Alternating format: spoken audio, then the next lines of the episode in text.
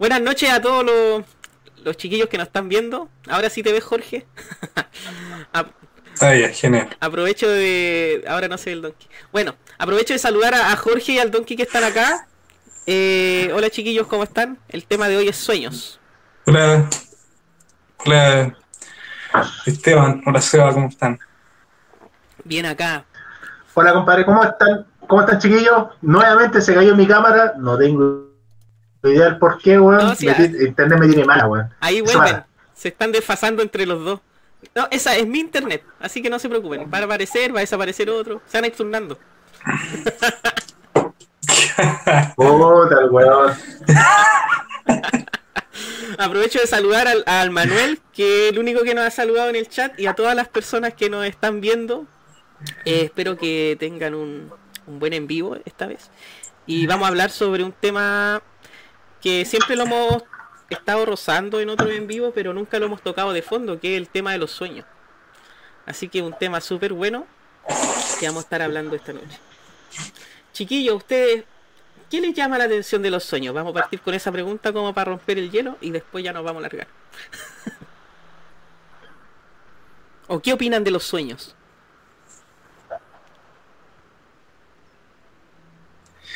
Yo creo que es una, una respuesta a otro um, a otra dimensión, puede ser.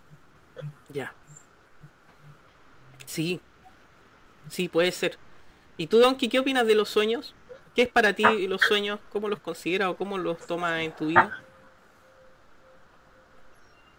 Es que es que hay tantos tipos de sueños que todo tiene una interpretación diferente. No voy a- al sueño en sí, sino que a la cantidad de sueños que pueden ser pesadillas, eh, déjà vu, eh, mundos paralelos, como se señaló, como recién, pero también hay una serie de cosas que son sim- eh, símbolos, puro simbolismo, o cosas que durante el día tú viviste, o quedaste preocupado de tal punto que se te vuelve a repetir los sueños. Entonces, es como un gran misterio lo que sucede en nuestra cabeza, en nuestra mente, durante ese periodo de reposo. Claro, claro. Ese es un buen punto que tocaste, Donkey, que hay, hay diferentes tipos de sueños y uno los siente distintos también. Claro. Claro. Por ejemplo, bueno, en mi caso he, tenido sueños premonitorios, sí, lo he tenido y lo puedo confirmar, porque han pasado cosas. Y he tenido sueños lúcidos, he tenido... Y un poco de lo que le hablaba al Jorge la otra vez, que, que yo siento que te- tengo vidas en, en ciertos sueños, o sea, a ver, ¿cómo te explico? Es Lo de la casa mí me quedó, me quedó pegado. Sí, es como que de repente me, me metiera a otra vida, en otro mundo, en otro universo paralelo, llámalo como sea, y ese es mi sueño. Entonces yo tengo bien impreso en mi mente eh, esos lugares, súper bien impreso. Eso, de hecho, tengo hasta un Valparaíso medio distópico, medio diferente a, a como lo muestran o a como es actualmente. Yo pienso que es como una especie de refugio que tienen en el, en el lado inírico. Puede ser, puede ser. Chiquillos, a ustedes cuando eran pequeños, porque voy a, voy a ir a, a un, a otro punto también, ¿no han tenido un sueño cuando ustedes eran chicos que se repitió en forma constante? Sí, ¿O que era a continuación de otros sueños? Especialmente cuando eran pequeños. Sí, sí, he tenido ese tipo de sueños. Pero no cuando, cuando era chico, lo he tenido hace poco. Ya. Pero cuando pequeño nunca tuviste un sueño recurrente, Lo más probable es que sí, pero los sueños de pequeño no los recuerdo. Ahora, porque ¿a, qué, ¿a qué voy con esta pregunta, chiquillos, del, del sueño cuando uno es pequeño? Porque muchas veces cuando uno es chico está más conectado a, a lo divino, por decirlo de esa forma, pero tiene relación con las vidas pasadas. Muchas veces los pequeños, o uno cuando es chico, lo que recuerda en, en el subconsciente cuando uno está soñando, son trazos de, de otras vidas que uno tuvo anteriormente, antes de estar en esta. Claro. Mira, tú, tú tienes eso, Esteban, pues que te acuerdas de, Sí. de la otra vez. Sí, sí. Sí, yo creo que, bueno, el concepto de vidas pasadas es súper interesante y como dijo el Donkey está relacionado con, lo, con los sueños, porque uno perfectamente puede, puede soñar una vida pasada. Y, y hay un punto súper importante en ese tema, que es cuál es la edad límite en que una persona puede recordar una vida pasada. Y esa edad casi siempre en todos los textos se ha categorizado que hasta los 5 años. Sin embargo, hay gente que puede ampliar ese límite. A los chiquillos del chat también pueden contar su experiencia, están invitados a, a participar Sí, en el envío. sí, y invitado a seguirnos también a todas nuestras redes. Siempre se nos Sí. olvida auspiciarnos. Eh, Sí. Ahora, referente a vidas pasadas, yo sé que el Jorge tiene una, una experiencia buena que, que ojalá se agarre de este tema que ya que entró así como partiendo sobre tu hijo. Ah, el, lo, lo que puse en el grupo. Sí, sí, pero más o menos ¿Sabes explicado. ¿Sabéis qué? Eh, mira, justo esto está aquí. Les voy a mostrar. Esto es un dibujo que él hizo. Ya, Eh, bueno, en este cuaderno yo tengo dos canciones, pues. eh, y un día la agarré para. Dije, ya, quiero que. que- Y encontré ese dibujo. Es súper loco. Y más o menos eh, tiene que ver con lo que había publicado. O sea, les comenté ahí en el grupo. Bueno, el, el Benja dice que él se acuerda de la vida pasada, dice que viene de otro planeta, de hecho. Un planeta que me dijo un nombre medio extraño que no me acuerdo. Se acuerda de sus padres también. Y, y el otro día tuvimos una conversación súper así extraña, que me dijo que, que nosotros estábamos muertos en un cielo, que este era un cielo. Y, y me acordé mucho de Manuel, porque Manuel siempre habla como que está como en la confusión de que si es un sueño, la vida o todo es real. Bueno, o sea, también tiene un tema con eso, pero no sé si es tan complejo. Y él me dice que cuando uno evoluciona vamos a pasar a un segundo cielo. Cuando me dijo eso yo dije, "Oh, qué, qué loco, porque yo tengo un poco de conocimiento de eso, de los distintos cielos. Que es lo que hablaba ese caballero del anciano, del tema ese de la otra vez. Que él me habló de todos los cielos que había, me parece que eran siete o nueve, no, no lo recuerdo bien. Pero eh, él se acuerda hasta cómo murió de la otra vida. El Benja tiene seis años, hace poquito lo cumplió. Dice que su hermano se le cae un cuchillo y se le entierra él por accidente. Y ahí él muere.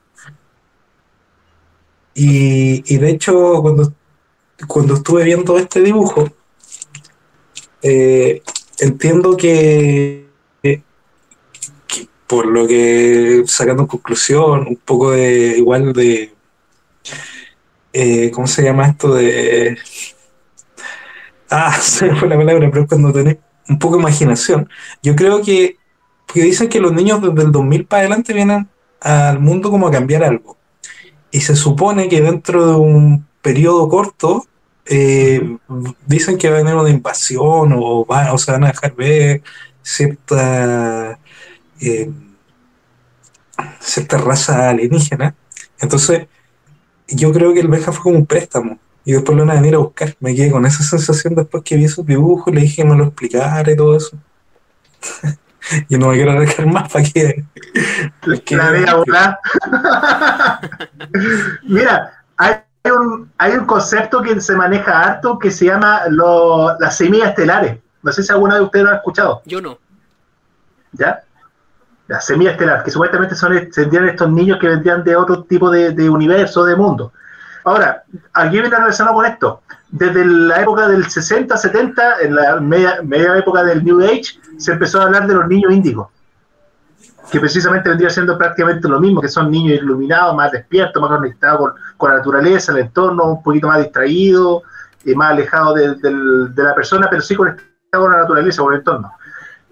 Eh, se- seguramente estas son las personas que empiezan a, a venir a este mundo como a cambiar ciertas cosas, ciertos paradigmas, etcétera. Eh, y se fue el hilo. Estás hablando de los niños índigos. Sí, ah, ya. Puta, es que porque tengo la historia. Manuel. Sí.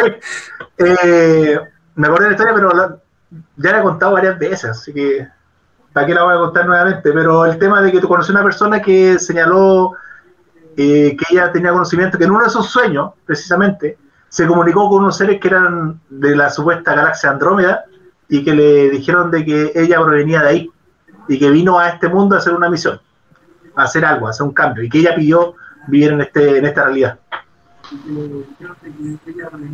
Qué cuático. Bueno, eso me recuerda un poco lo que es el, el Letter. Sí, Ujú. hay. Bueno, el Manuel que está ahí eh, es índigo. Pues yo una vez le mandé un. Un video, creo. Sí, Así creo. que todo lo que es sueño lúcido, eh, reencarnación y todo esto está muy relacionado en realidad. Sí. Bueno, la... continúo porque no sé si hay un desfase con el Donkey de nuevo, pero estaba explicando que, que al Manuel una vez le mandé un asunto sobre los niños índigos. Y hace poco el Jorge mandó un video súper interesante de, de TikTok. Creo que lo voy a buscar y lo voy a poner. Que es que es un que explicaba que mm, sobre los arribos de la, de la entidad extraterrestre supuestamente a nuestro mundo. Que, que hablaba que las personas entre entre 40 y 60 años sería el primer arribo de almas en la Tierra. eh, con, con la misión de salvar el planeta supuestamente de una inminente destrucción. Entonces todo eso partió desde la, desde la Segunda Guerra Mundial, específicamente desde la detonación de la bomba de Nagasaki Hiroshima, en donde se vio de cierta forma una amenaza en este mundo y una posible destrucción de la población mundial. Recordemos que todas las entidades alienígenas o extraterrestres supuestamente tienen ciertos tratados que si existe una amenaza que va a destruir una cantidad superior a un 75% de la población mundial, ellos van a interferir o intervenir. Y de hecho se realizó una intervención mandando almas, según lo que cuenta, ¿no es cierto?, de otro planeta a la Tierra. Y, y específicamente esas almas no sabrían que son extraterrestres, obviamente, porque a lo mejor por... Y después vamos a hablar de ese tema, pero supuestamente entre los 40 y 60 años sería la primera oleada, la segunda oleada serían almas entre 20 y 30 años y la tercera ya serían adolescentes. O sea, los de 30, entre 30 y 40 no entran. Son terrestres. supuestamente. O sea, yo no, yo no soy extraterrestre, weón. Hay, hay un tema que habla de la sangre también, o sea, no sé si ustedes han escuchado eso, que dicen que hay un tipo de sangre que es muy escasa y que la relacionan a, a extraterrestres. Claro, el adrenocromo. El Donkey sabe harto de eso, de ese tema. Eh, No, pues el adrenocromo es otra cosa. Es lo que te digo, es un tipo O4 negativo, me parece que es. Un... Claro, eh, el signo negativo es el adrenocromo es, es una partícula que se genera a partir del miedo en la sangre. Ah. Claro, y la adrenalina, Claro, que eso lo toman para ser jóvenes. Los exacto. reptilianos. Sí, ahí el Manuel. no necesariamente. hay, hay temas de que hay muchos famosos y todo eso. Dicen que ayuda pa- para, para mantenerse joven. Sí. Yo estoy cagado, ya, ya no me tomé esa sangre. Bueno, la cosa es que todo un ese, juguito nomás. ese tema de la oleada se supo mediante regresiones por una escritora. De hecho, estu- estuve buscando Ahora- los libros y son súper escasos. Sí, Ahora, Seba, yo tengo una, una duda gigante, porque no, no es primera vez que yo escucho sobre el 75% de extinción de la, de la humanidad como para recién intervenir. Eh, ¿No te llama la atención por qué más de la mitad de la población tiene que morir? ¿Y por qué si muere la mitad de la población ellos lo van a permitir? Uy, buena Si lo, si lo miras tú fríamente, si tú lo miras fríamente, ellos están permitiendo que muera la mitad de la población. Claro. no, menor. Sí. Es que a ellos les No, interesa la sobrevivencia de la humanidad nomás, pues no les interesa salvar vidas. Sí, pero es que, es que yo creo que por la pregunta que, que te hace Donkey, lo que yo pienso es que puede haber una sobre eh, población Claro. y eso podría afectar al normal de la humanidad. Es frío Sí. decirlo, pero, pero es así. Claro. No, pero es que eso va adosado igual al, al término de las conspiraciones y todo el atado, pero Pero viéndolo así como un, una entidad extraterrestre, o sea, alienígena, que está fuera de este planeta, simplemente nos ven como ganados, pues entonces a ellos no les importa si muere el 50%, ellos, ellos lo único que quieren es mantener a la humanidad, ¿cachai? Entonces, imagínate que tú, no sé, eh, tenías una crianza de, no sé, pues de, de gallina y, y a ti lo que te interesa es mantener la genética nomás, por nada más, ¿cachai? Si lo miráis desde afuera, sí, pues de lo, de lo más frío, obviamente. En caso de, un incendio o un debacle no te interesa salvarla toda, sino que te interesa salvar, aunque sea una cantidad de la población, como para mantener tu negocio. Viéndolo desde un lado frío nomás, porque... No, no, yo que también cuando hay catástrofe, digamos, no sé, algún tipo de hundimiento de un barco, etcétera, lo que, que siempre van a querer sobrevivir primero son las mujeres y los niños y las personas adultas, porque no Ah, pueden- claro. Y al final el hombre. Sí, po, sí, po, Siempre ha sido así, hermano. Mira, sí. O sea, en caso, por ejemplo, yo lo veo desde el lado frío porque soy médico veterinario y, y hay muchas cosas que, que la gente no sabe de la veterinaria, pues, y, y no solo de la veterinaria, sino que son leyes o, o legislaciones de la, de la normativa chilena. Por ejemplo, si entra una, una, una especie de pandemia o una infección a un predio agrícola, se aplica el rifle sanitario, pues, ¿cachai? Que, y hay que matar al, al ganado o a lo que haya, porque pone en riesgo al resto de la población, pensando en un agente externo, ¿cachai? Entonces, al final es bastante es frío, como cuando se. ¿Sí? Es como cuando se echa a perder un tomate. Cuando echa a perder los otros tomates. Claro, claro. Entonces bastante frío por el lado así como, oh, los animalitos, pero tiene un fin de salvar al resto. Pues yo creo que de esa forma lo ven la, la supuesta entidad ali- alienígena o extraterrestre, pues, ¿cachai? De una forma de que si muere una cantidad superior al 75% de la población, ya no va a haber vuelta atrás para la humanidad, porque la cantidad de ciudadanos o personas activas que puedan generar un producto o generar empleo, no sé, o, recursos, va a ser muy inferior a lo que ellos estiman para que la humanidad pueda sobrevivir por sí sola. Yo creo que va por ahí.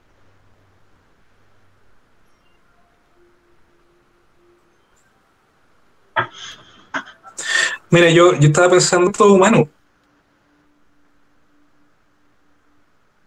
Y está esa teoría que tú siempre las almas que dicen que, que vienen.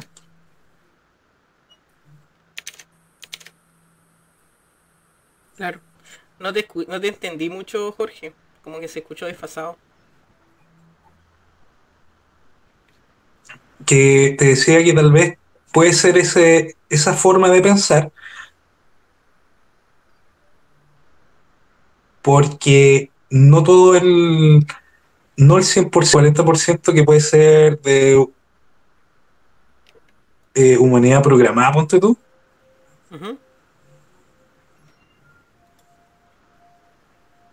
no sé si se ha entendido ahí. Algo. Algo. Es que se escuchó como entrecortado. Pero Ah, entonces no, no quieren que diga el mensaje, no, no, no quieres que diga el mensaje. los poderes fácticos. Sí. Pero Mira, yo tengo una, una, una duda sobre, sobre todo eso, sobre el- que me quedo dando vuelta el tema del 75%, ¿ya? ¿cierto? Eh, ¿Ustedes saben más o menos eh, un cálculo de cuánta población es estimado en Estados Unidos? Más o menos cuántos millones de personas podrán vivir en Estados Unidos. ¿Cuántas personas podrán vivir o cuántas personas hay? Porque eso te lo puedo buscar en internet. Lo voy a, lo voy a buscar. Hay Para hablar con base. 331,9 millones de personas. ¿Cuántas personas viven actualmente en Estados Unidos? Eso, 331 mil. No, 331.9 millones.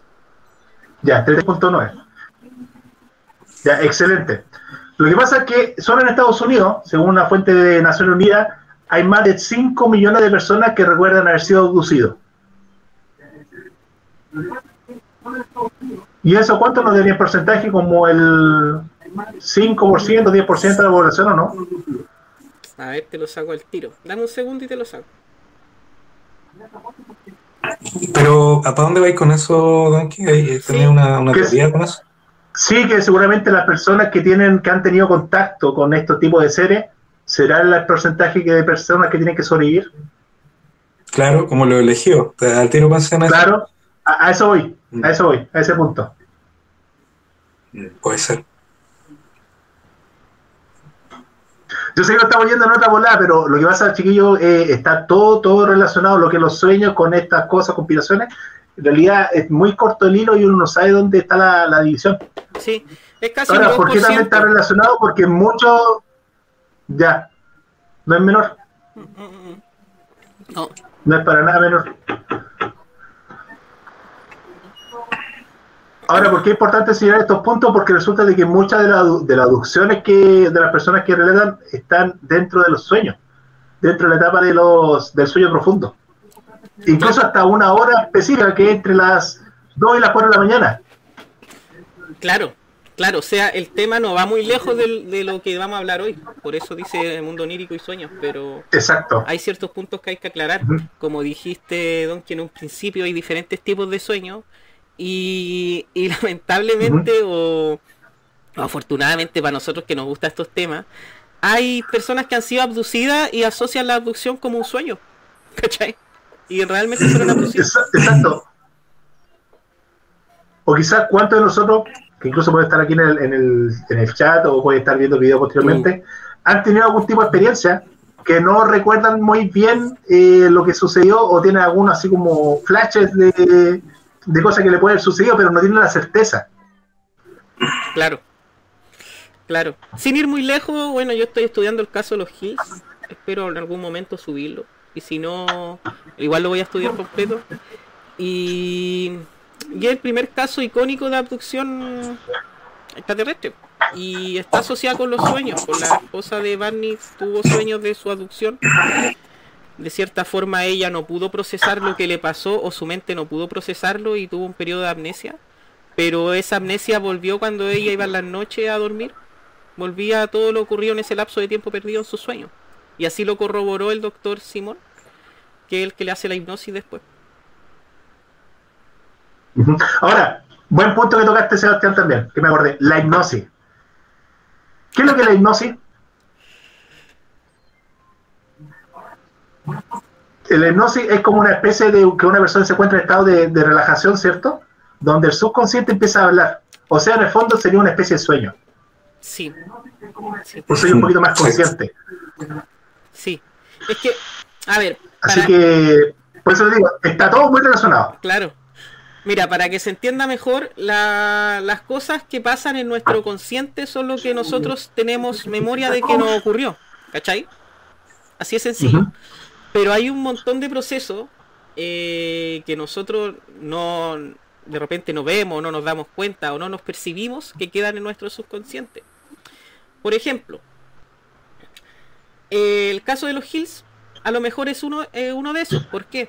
Porque a lo mejor la Betty Hills pasó un momento tan chocante de ver a una entidad extraterrestre, algo totalmente desconocido para nuestro cerebro humano, que el cerebro se activó automáticamente y perdió la memoria. ¿Cachai? Pero esa memoria quedó guardada en el subconsciente. Y ahí es donde entra el doctor Simon, que indagó en, en, la experiencia que tuvieron. Lo mismo, por ejemplo, un ejemplo muy cercano es el del astronauta que la otra vez mandé el, el nombre a los chiquillos del chat, no recuerdo bien, pero es una, una astronauta que fue una misión al espacio y supuestamente en esa misión se encontraron con, con una civilización alienígena. La cosa es que ella llega a la Tierra, va a contar su experiencia y cae desmayada. ¿Cachai? Entonces, ahí tenemos dos cosas. Uno pudo haber sido pánico por lo que vio, que al contarlo o al volver a procesarlo en su mente, cayó desmayada. O dos, lo otro que dicen que es parte del MK Ultra, que la desactivaron. Pero ahí ya ya entra otro tema del MK Ultra, pero es súper interesante como un evento tan chocante. ¿Cómo puede ser el, el subconsciente? Sí, eso mismo. Sí. Miren, de hecho voy a buscar el video del astronauta y lo voy a poner. Pero ese es el tema más menos. Sé que yo creo que es bien interesante el punto que tocaste con respecto al consciente y al subconsciente. Muchas veces, eh, bueno, entiendo que el consciente es el que te dice, respira, estamos acá, y el subconsciente el que te hace soñar y te vaya hacia a lugares, pero de los sueños. Entonces, claro, yo tomando la teoría que te dije, tal vez puede haber sido el subconsciente, que ella tomando el relato, cuando ya se está yendo a esa fantasía que de alguna forma lo muestra el subconsciente, el consciente dice, no, desmayate, como que colapsó, pues, ¿cachai? Claro, es como que hace, como que hace un clic y, y ella colapsa del solo hecho de quizás volver esas imágenes a su cerebro de lo que le pasó. O también puede ser lo que decís tú, que, que, todavía no estamos preparados para toda esa información, ¿cachai? Y la pones desprogramado. Exactamente. Y ahí entra, eh, ahí entra el MK Ultra. La conspiración. La conspiración, claro. Claro. Eh, mira, tenemos comentarios del Manuel. El Manuel eh, Índigo. Yo creo que es extraterrestre. Eh, dice, dice que él a los 20 años. Dice, yo hasta los 20 años me veía niño. Hace poco me empezó a salir barba. Tengo una anécdota. Tenía 18 y me tomé una cerveza con un amigo menor que yo. Y a mí me pidieron el carnet. Ah, típico, a mí también me ha pasado. Eh... Ahora bien, ¿cómo saber si fuiste abducido en relación al tema que tocó el Donkey y algunas veces despertado durmiendo en el suelo? No me lo explico. Eh, bueno, ahí hay dos cosas. Una, pudiste haber despertado del suelo por, por sonambulismo. ¿Cachai? O por abducción. Pero la única forma de saber si fuiste abducido o no eh, hay pistas, por ejemplo, una es el tiempo perdido, el tiempo que pudiste haber perdido en ese, en ese lugar, en el, en el otro, en el otro lado, ¿cachai? La mayoría de las personas tienen un lapso de tiempo perdido, casos famosos, el mismo que estaba contando antes, de Barney Betty Hills y el Cabo Valdés. Si tú no te das cuenta de eso, si tú no te das cuenta que perdiste el tiempo, es muy difícil saber si fuiste abducido en tu mente, ¿cachai? Es muy difícil. Pero yo al Donkey le he mandado pistas que a veces le han asustado. Me ha contado que le ha asustado. Porque a él le pasó algo similar. y le he mandado relaciones del caso de Barney Betty Hills respecto a la luna. ¿Y por qué se las he mandado a él? Porque yo sé de su caso, entonces se parece mucho. Entonces de repente pequeñas pistas, como, como todas las cosas del fenómeno Oz, ¿no es cierto? Eh, neblina, eh, pitidos, sonidos metálicos. Eh, la mayoría de los casos de abducción ven la luna que no es la luna, ¿cachai? Que pueden darte una pista de que te pasó algo más allá. Pero la única forma de saber con certeza es mediante... Eso de que tú decís que ver la luna, que tú dices que es la luna y que no es la luna, ¿a qué te referís? ¿Que, que la luna ponte es falsa o, realmente vieron otra luna que no es, porque también hay un tema de eso, que se dice que la luna está puesta ahí y es como la película de... Ah, no me acuerdo el nombre de la película, pero de, de Jim Carrey. Oh, es todo un montaje. Sí. Ah, sí, ya sé qué película es, pero tampoco me acuerdo del nombre. Eh, no, referente, a la luna es que hay muchos casos de, de abducidos que dicen haber visto la luna y en ese día específicamente no hay luna, ¿cachai? No, o la luna no está llena, no, no se ve una luna llena justo en ese día y ellos dicen haber visto la luna llena. O a veces dicen ver la luna en un lado que no, no es el correcto, a veces ver la luna y desaparece, etcétera. Pero siempre lo asocian con la luna. Ah, ya.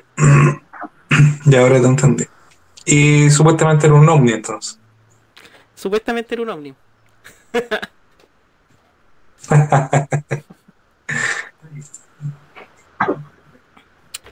bueno, el Manuel sigue contando y dice, he soñado, he soñado yo en un lugar como en una cama contra algo o alguien, no sé o quién. Y después de eso despierto en el suelo. Debería hacerse una hipnosis manual. Sí, una regresión. Sí. Ahí podrían aclararle hartas cosas. Sí. Sí, aunque las regresiones son la, la, verdad que uno ve. Claro. Sí. El Donkey está como silencioso. Está pensativo de la luna. No, que tuve que tirarme un rutito porque tuve que ir al baño. Así que estoy de vuelta. Ya. Eh, bueno saberlo.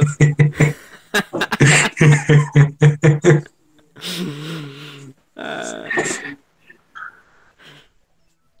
Yo creo que el Manuel eh, tiene un tema, porque el Manuel, ¿cuántos años tiene? Tiene entre 20 y 30, ¿no es cierto? Según lo que yo sé. Vino a cambiar el mundo, ¿cierto? Yo creo que es una de esas almas. Mm. Yo creo que una de, de esas almas que llegaron a este mundo a, a hacer algo y obviamente en su consciente no lo saben, pero tienen que dejar una misión. Ah, Tienen 32. Ah, cagaste, no soy nada. Está ahí en el mismo rango que nosotros.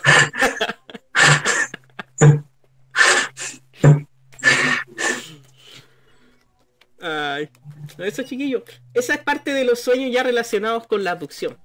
Ahora hay otro tipo de sueño que son los premonitorios. ¿Y qué son los sueños premonitorios? Como su nombre nos dice, eh, tratan de describir el futuro. No sé si ustedes, chiquillos, han tenido sueños premonitorios. Sé que el Donkey creo que sí. Sí, yo también he tenido. Hace poquito todo uno. Sí. Bueno, yo yo hoy día tuve uno. ¿Cachai? Tuve uno en la tarde. Que cuando voy donde mi suegra me recuesto y, y duermo, obviamente. Qué bueno. Y, y soñé que estaba. Ahí lo voy a tratar de contar de la forma más detallada que puedo. Soñé que estaba acá en la casa, ¿cachai? Y estaba en la, en la pieza viendo tele, viendo las noticias. Eran alrededor de las 2 a 3 de la tarde. El día era con sol. Ustedes saben que yo en el campo, entonces afuera hay árbol y toda la cosa. La cosa es que estoy.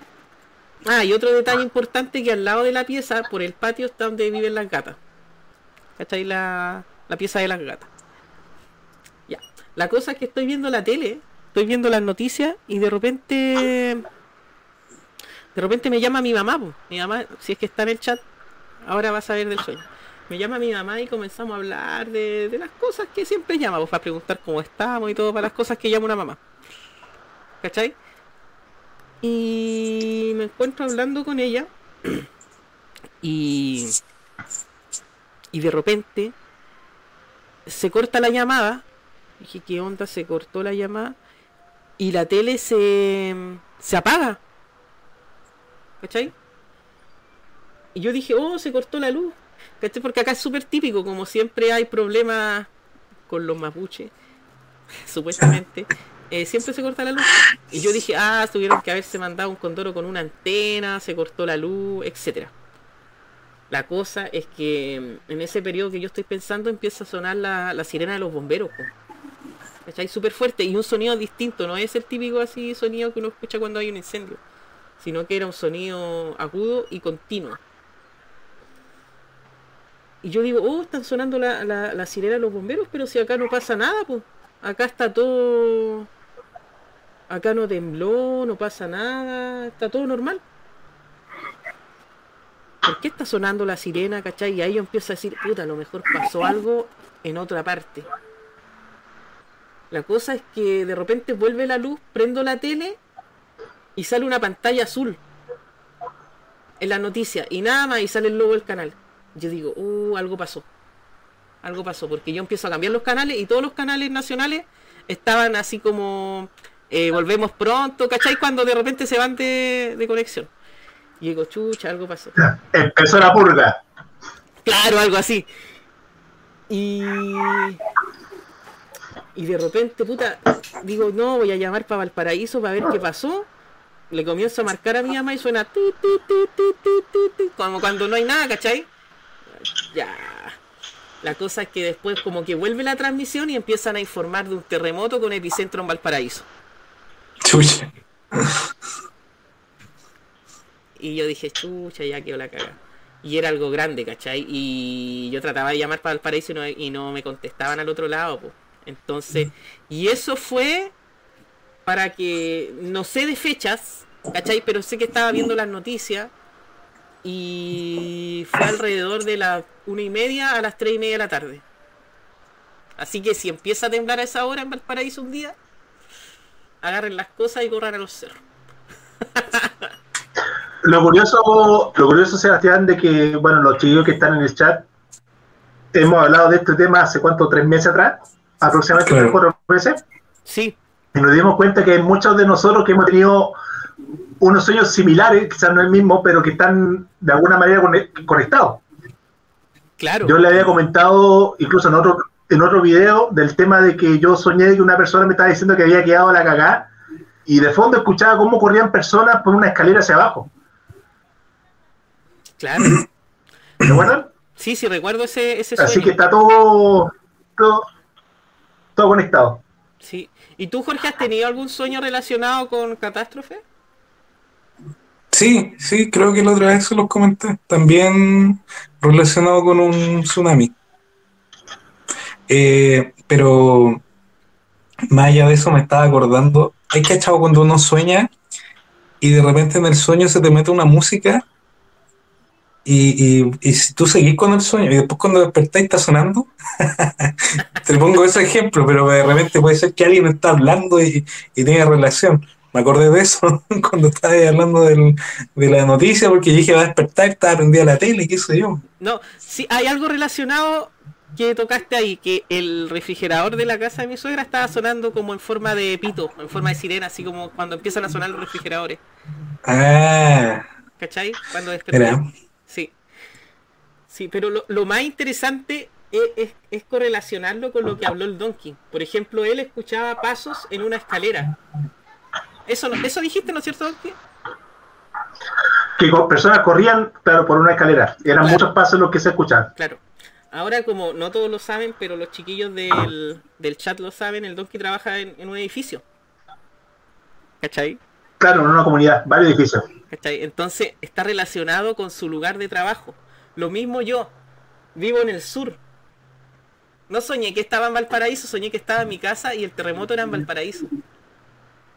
¿Cachai? Entonces a lo mejor en el mismo momento, a lo mejor yo voy a estar acá y voy a saber qué pasó algo allá. Entonces es increíble cómo las dos realidades, una la del Donkey, que escuchó pasos, gente arrancando, etcétera, y yo que no sentí el movimiento telúrico, pero sí supe que había algo. No sé si me entienden, ¿cachai? No está relacionado. sí. Sí, como que todo apunta para pa, pa Valpo. Claro, O no están así. Ah, ya. claro, no, claro, porque si yo hubiera visto un terremoto acá, hubiera asociado que el terremoto era acá. Pero yo, yo sabía mirando el programa de la tele que el terremoto iba a ser allá, po, ¿cachai? Mm. Entonces es súper interesante eso de la ubicación, una del Donkey, sintiendo el mismo evento que a lo mejor yo soñé, pero allá. Claro, viviendo. Hay, Puta. hay, hay comentarios Claudia Elizabeth y Evelyn. Ah, están saludando. Sí, vamos a saludar a los que entraron. Mira, la Clau dice, hola chiquillos, ¿cómo han estado? Siento que no los veo hace mil años. Y hace mil años no hay estado, pues Clau. han pasado como siete en vivo. Mi mamá, hola chiquillos, ¿cómo están? ¿Qué miedo, hijo? Sí, pues, me dio miedo, de hecho desperté y no pude volver a dormir. Traté de, traté de volver un poco para ver si lograba agarrar más detalle. ¿Te acordáis, Jorge, que la otra vez estábamos hablando de eso? Que cuando uno tiene un sueño cuático o, o bonito, uno trata de volver al sueño. Claro, claro. Sí. Sí, eh, todas estas veces hemos pinceleado los sueños. Sí. Sí. Seba, quedé con una duda nomás de tu, de tu experiencia. ¿Mm? ¿Me vas a decir de que tú vas a, tu- a la casa de tu suegra a dormir? Sí. Sí, prácticamente sí. Es como, hola suegra, voy a dormir. No, po, primero almuerzo, weón. Obvio. Ah, ya. Sí.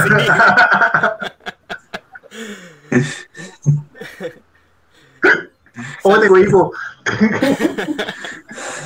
Saludamos al Pancho también, al, al Pancho. Buena cabros, vengo recién entrando, muy tarde. No tanto, Pancho.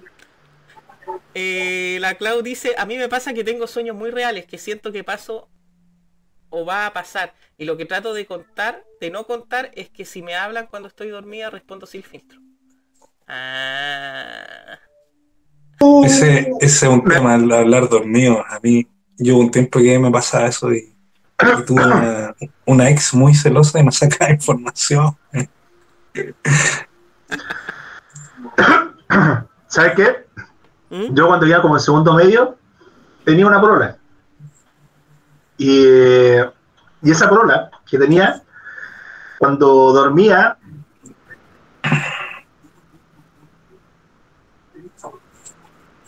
tú le puedes hacer cualquier pregunta y te, respondía.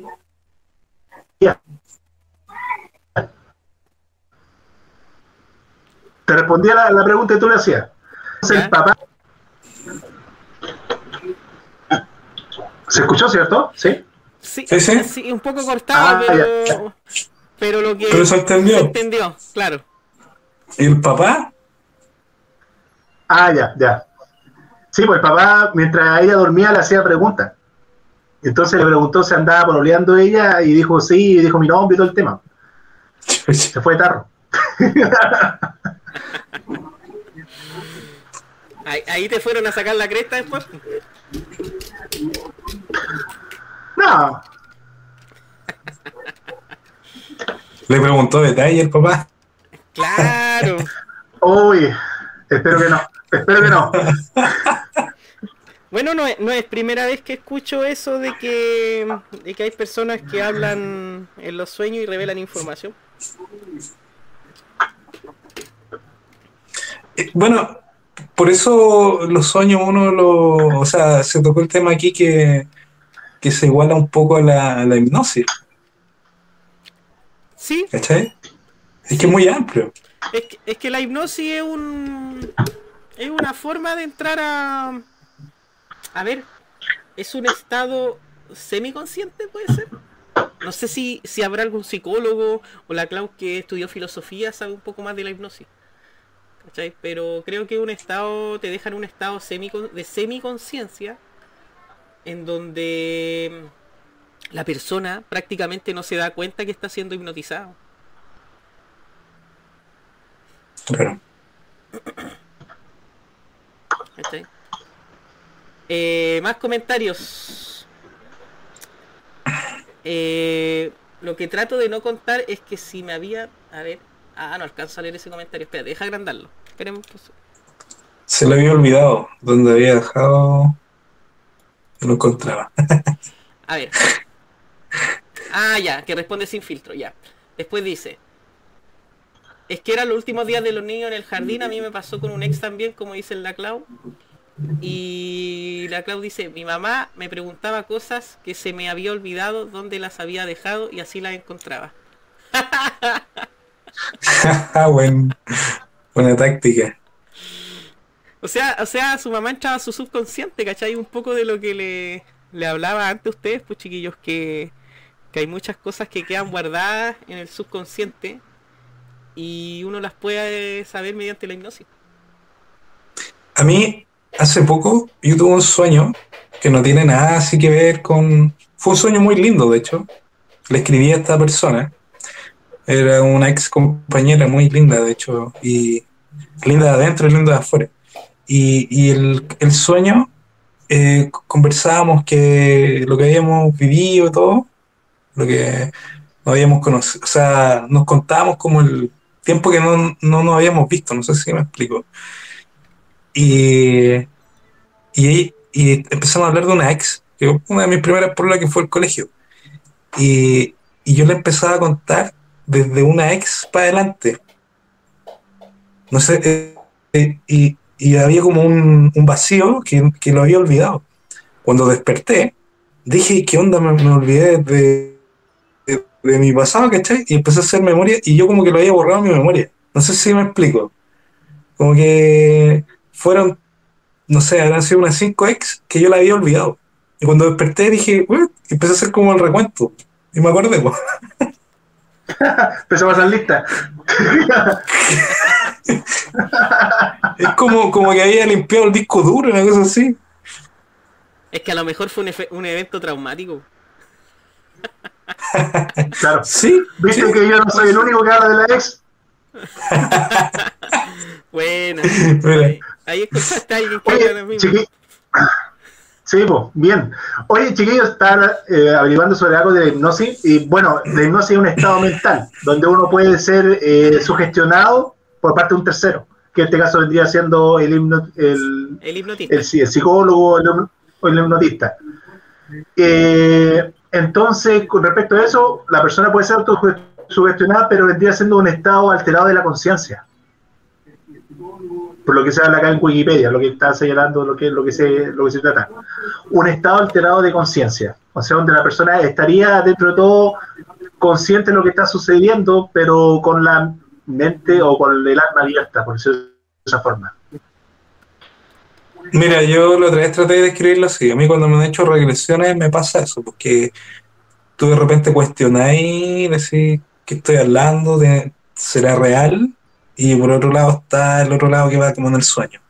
Que ahora lo explicaste mejor. Claro. Por eso, por eso es importante el experto que está realizando el proceso, porque pueden implantar vivencias en tu mente. ¿Cachai? Pueden implantar vivencias. Entonces, claro, como dice, sugestionar. Eh, obviamente tú cuando despertáis que eso viene a ser un sueño, tú decís, ¿será real? Pero yo creo que la otra vez te conté lo que me pasó y tenía la... El... No sé cómo sería la palabra que, que lo conversé con mi vieja y me dijo, ¿de dónde sacaste eso?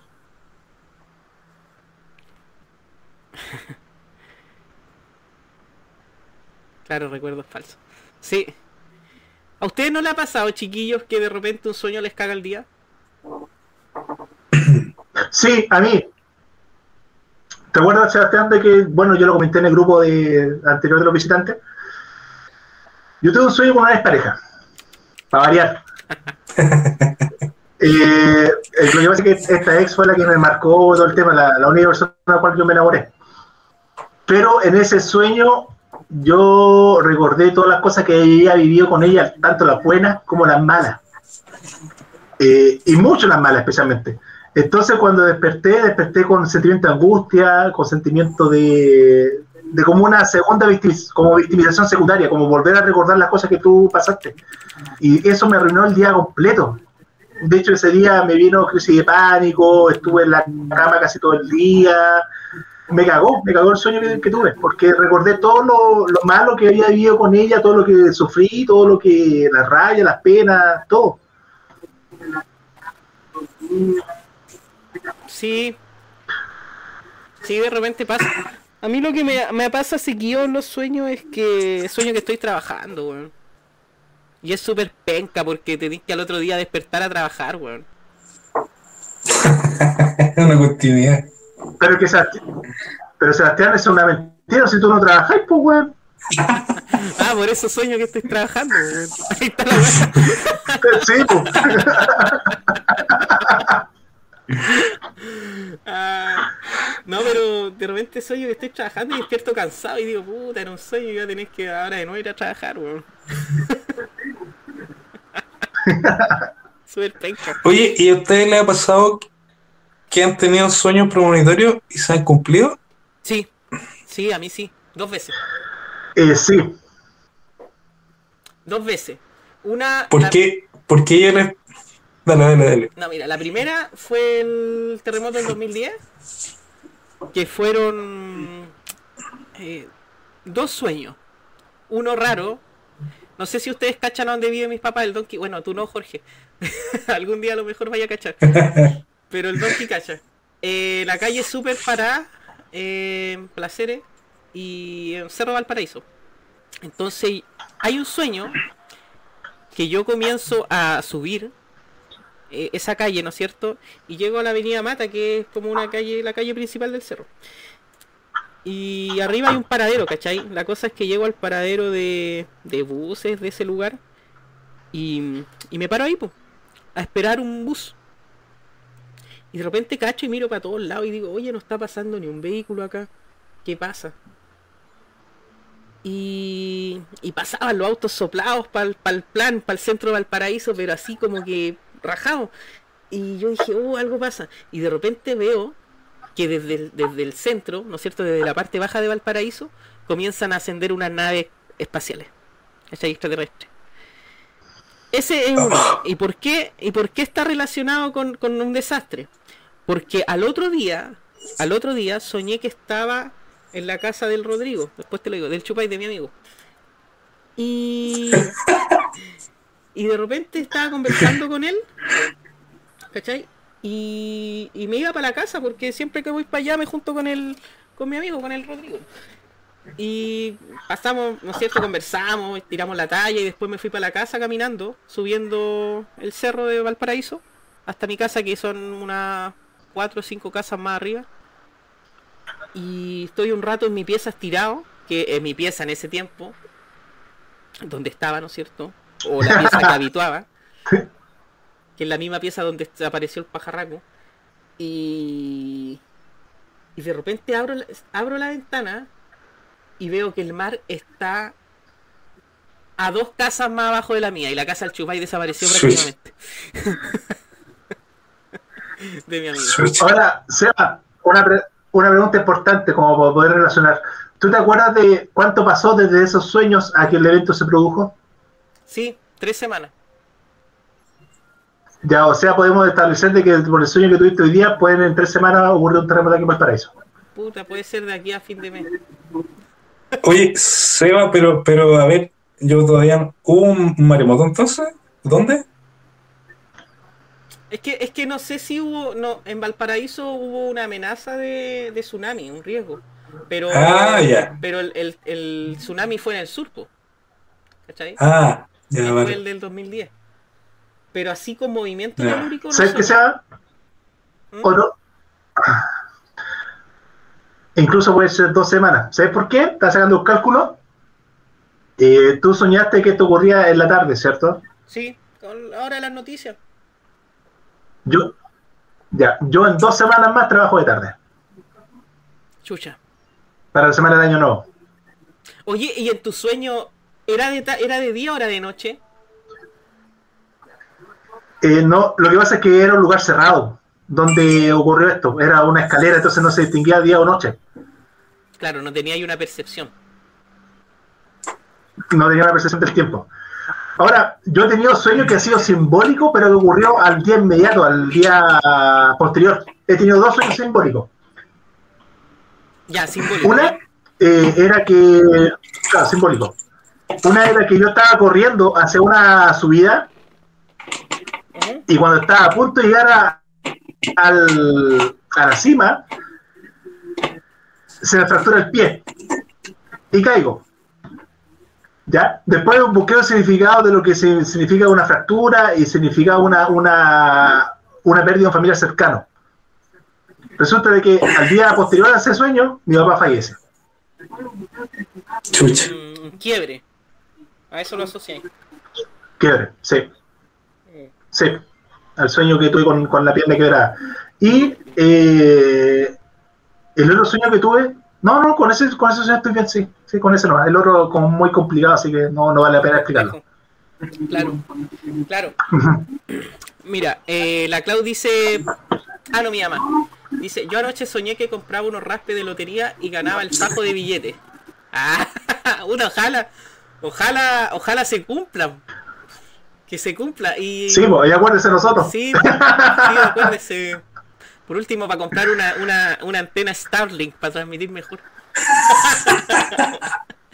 Sí, bueno, somos felices. Con eso nomás. Para que se caiga el internet. La Clau, la Clau dice, puta Seba, estoy de cumpleaños el miércoles. Ahora voy a pasar mi cumpleaños preparada para correr. Sí, pues, pero tienes que tener tu kit de emergencia y, bueno, el Donkey no es la otra semana, ojo, porque la otra semana el Donkey tiene libre. Así que, así que disfruta Claro. tu cumpleaños como el último cumpleaños. Ah,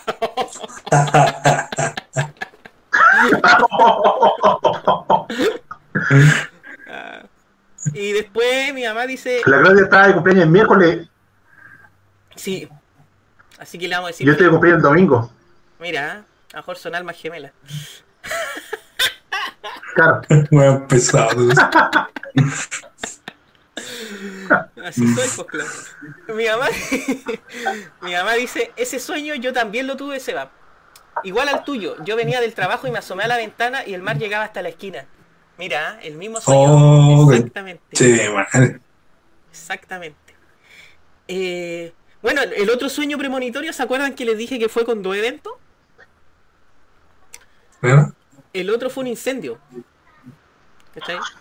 Soñé que estaba. Yo vivía en un departamento en Playa Ancha un, tiempo. Y soñé que estaba ahí y yo me asomaba a la ventana alrededor de la. en la noche de las 10 en adelante y veía todo quemado. Porque es- esos edificios quedan, para ponerlo en contexto, quedan al borde de una quebrada. ¿Cachai? En esa quebrada para abajo hay puro árboles. ¿En qué la ya se ay, no me acuerdo, un bio bio, puede ser. Ah, ya, ya, sí, ubico, ya. sí. Eh, ahí yo me asomaba a la ventana, ¿cachai? Y veía todo quemado, pero prácticamente casi toda la vista que uno puede tener de Playa Ancha quema. La Ya. cosa es que eso fue un día jueves. El día sábado en la noche, a, la, a las 11 de la noche, me asomo a la ventana, y esto es la vida real, no es el sueño. Me asomo a la ventana del departamento, miro y de repente veo un árbol quemándose. ¿Cachai? Vida real. Y yo digo, uy, digo, "Oh, se está quemando, va a ser un incendio. Imagínate un bosque bajo. Me empiezo a golpear las, las puertas a todos los vecinos porque son estos edificios que no tienen ascensor. Diciéndole, se está quemando un árbol, se está quemando un árbol. La cuestión es que alcanzó a agarrar como cuatro árboles y, y gracias a que, no sé si gracias a mí, o, o- sí, igual me puedo tirar flores, a que le golpeé la puerta a los vecinos, los desperté, agarramos entre todos botellas de agua, ollas, lo que sea, y fuimos a apagar la cuestión. La cuestión es que los bomberos llegaron un tiempo después a apagar un árbol, pero apagamos como tres árboles entre los vecinos. Yo pensé que iba a contar lo que pasó en Valpo. No, no, no fue heavy. No, pero fue, sí fue algo cercano a donde vivía, pues, ¿cachai? En el sueño me asomaba por la ventana y veía todo quemado. ¿Cachai? La realidad fue menor, en un menor grado, pero a lo mejor fue una alerta. pues. Claro. Sí, porque de, de cierta forma lo, lo apagaron. Claro. Entonces, súper interesante ese tema. Bueno, yo le pregunté porque a mí me pasó. po. Tuve sueños premonitorios hace poquito y, y se cumplieron. po. Pues, creo que también lo, lo hablé en el chat, fue mandé lo- lo- los registros de todo. Era un, un amigo que estaba trabajando en Copec y yo soñaba que, que lo habían ascendido a jefe. ¿Ya? Y cuando despierto, cuando despierto vida real, él me llama, porque me llama para contarme eso. ¿Cachai? Dentro del mismo, no dentro del mismo sueño, cuando despierto del sueño. Y, y yo le dije, y loco, y le empecé a contar, pues le empecé a contar el sueño, y le dije, y pasó esto y esto, y había una persona que justo estaba la persona, fue como, como que yo tenía toda la información del sueño. Súper loco, Qué cuático. súper loco. Y, y lo otro, yo soñé con esto. con esto. Tal cual lo que estaba ¿Por qué haciendo. Ah, ¿Ya? sí, pues, sí. Soñé ¿De que, tema o de cosas así? soñé que estaba en lo en vivo. ¿Ya? Premonitorio. Y bueno, ahí, ahí fue todo un tema que le conté al SEA, porque no, no sé si, si, si da como para contarlo acá. No creo. Cuéntalo porque yo no tengo ni idea.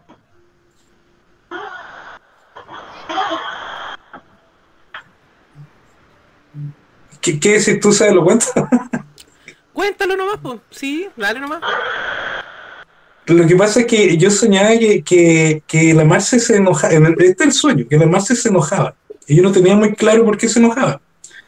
Y, y, y empezaba a pasar todo lo que pasa ahora. Pues después, el, el- dos que yo eh, estaba en el, en el en vivo que estuvimos la primera vez, y yo solo soñé. ¿Ya? ¿Cachai? No, no claramente el tema que hablamos, pero el estar haciendo el vivo, yo decía, oh, qué bacán.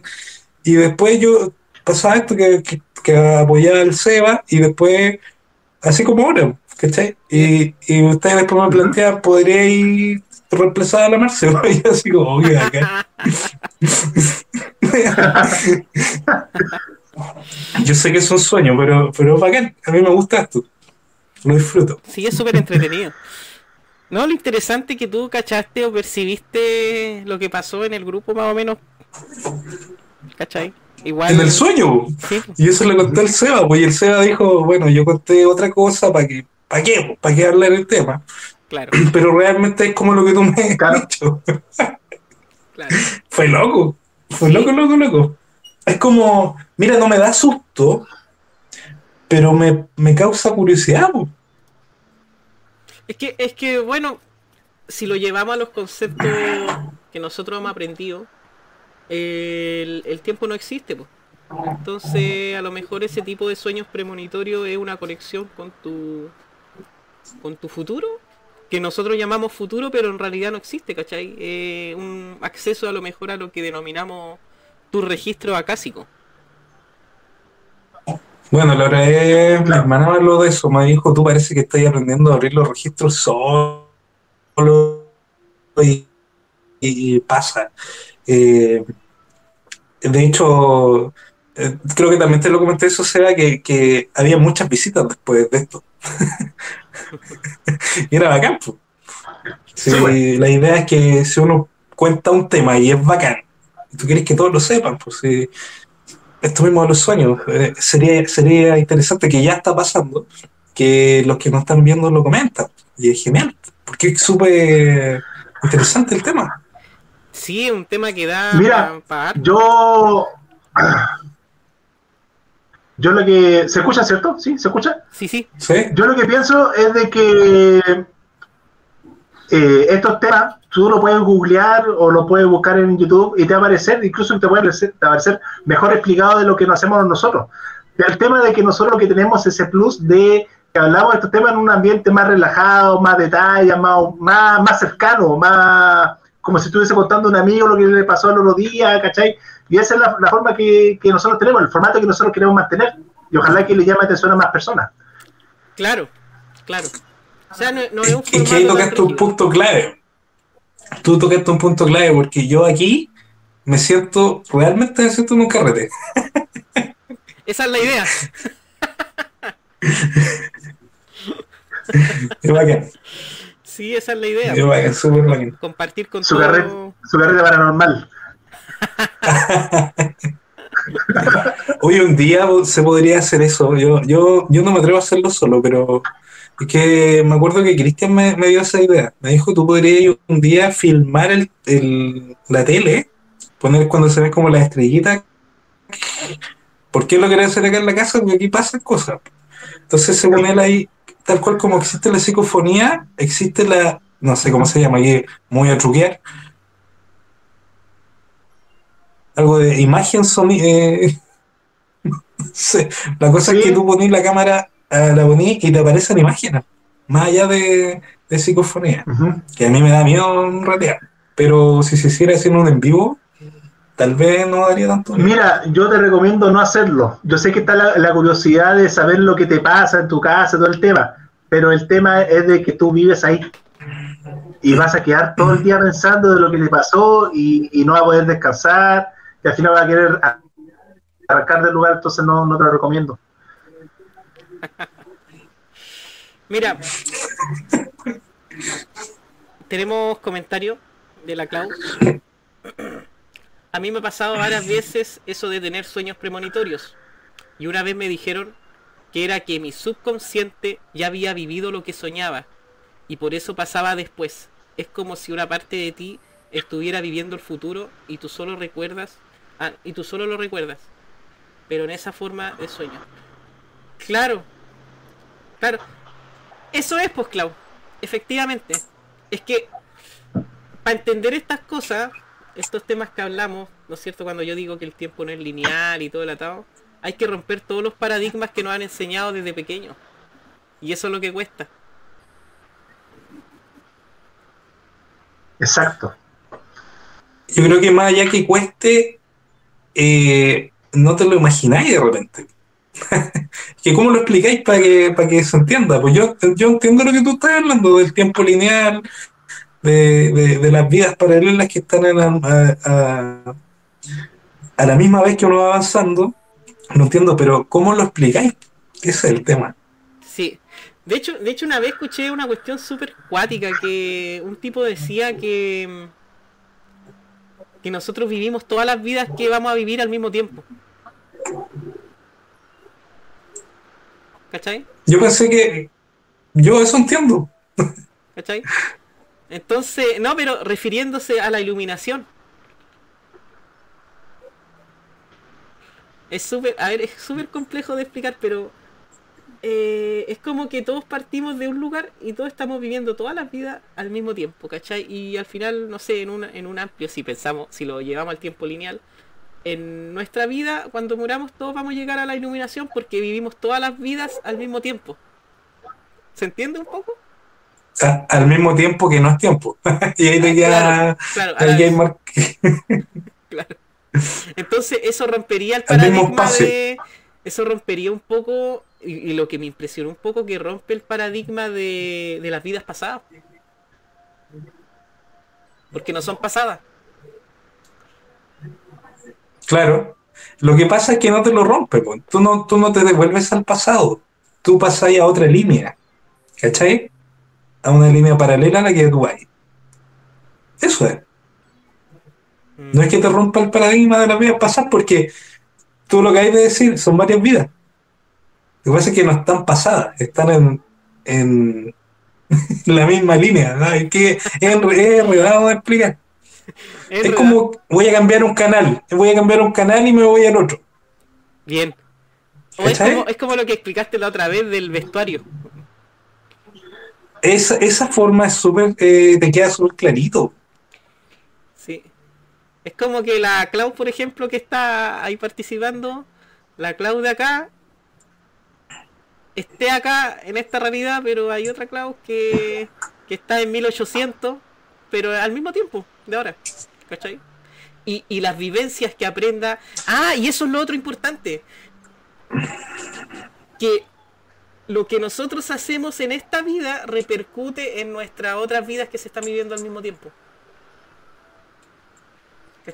¿Sabes qué, Sebastián? ¿Mm?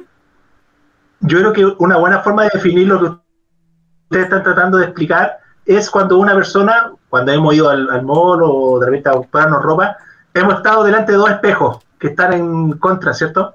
Y tú te miras con tantos reflejos que se van repitiendo. Cada uno de esos ah, reflejos vendría siendo una vida alternativa. Y cada vida alternativa vendría siendo dependiendo de las decisiones que vamos tomando en nuestra vida. No sé, pues en una vida decidiste comprarte esa ropa y en la otra no, y la otra te la robaste, etcétera, etcétera. Exactamente. Entonces vendría siendo eso, el, tema del espejo. Exactamente.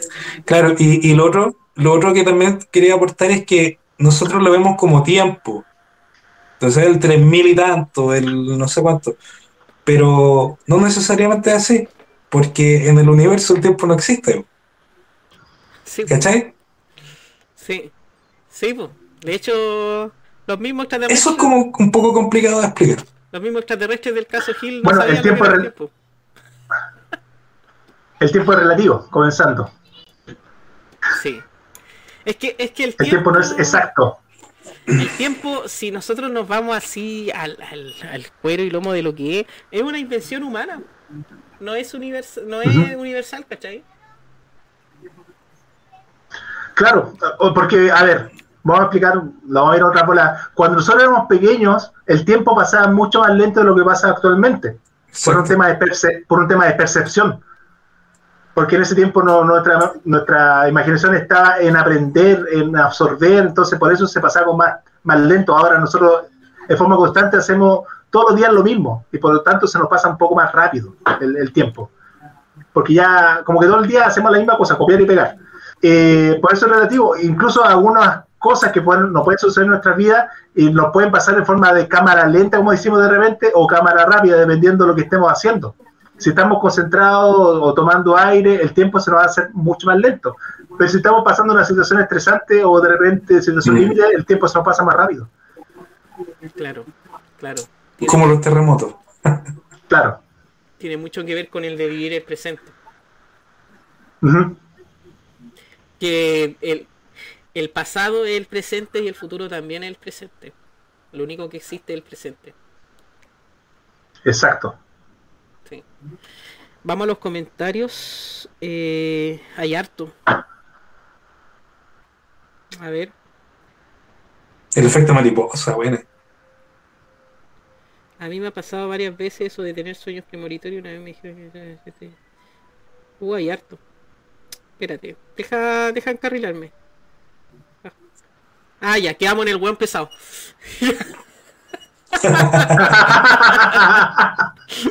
ya. Eh, el Manuel.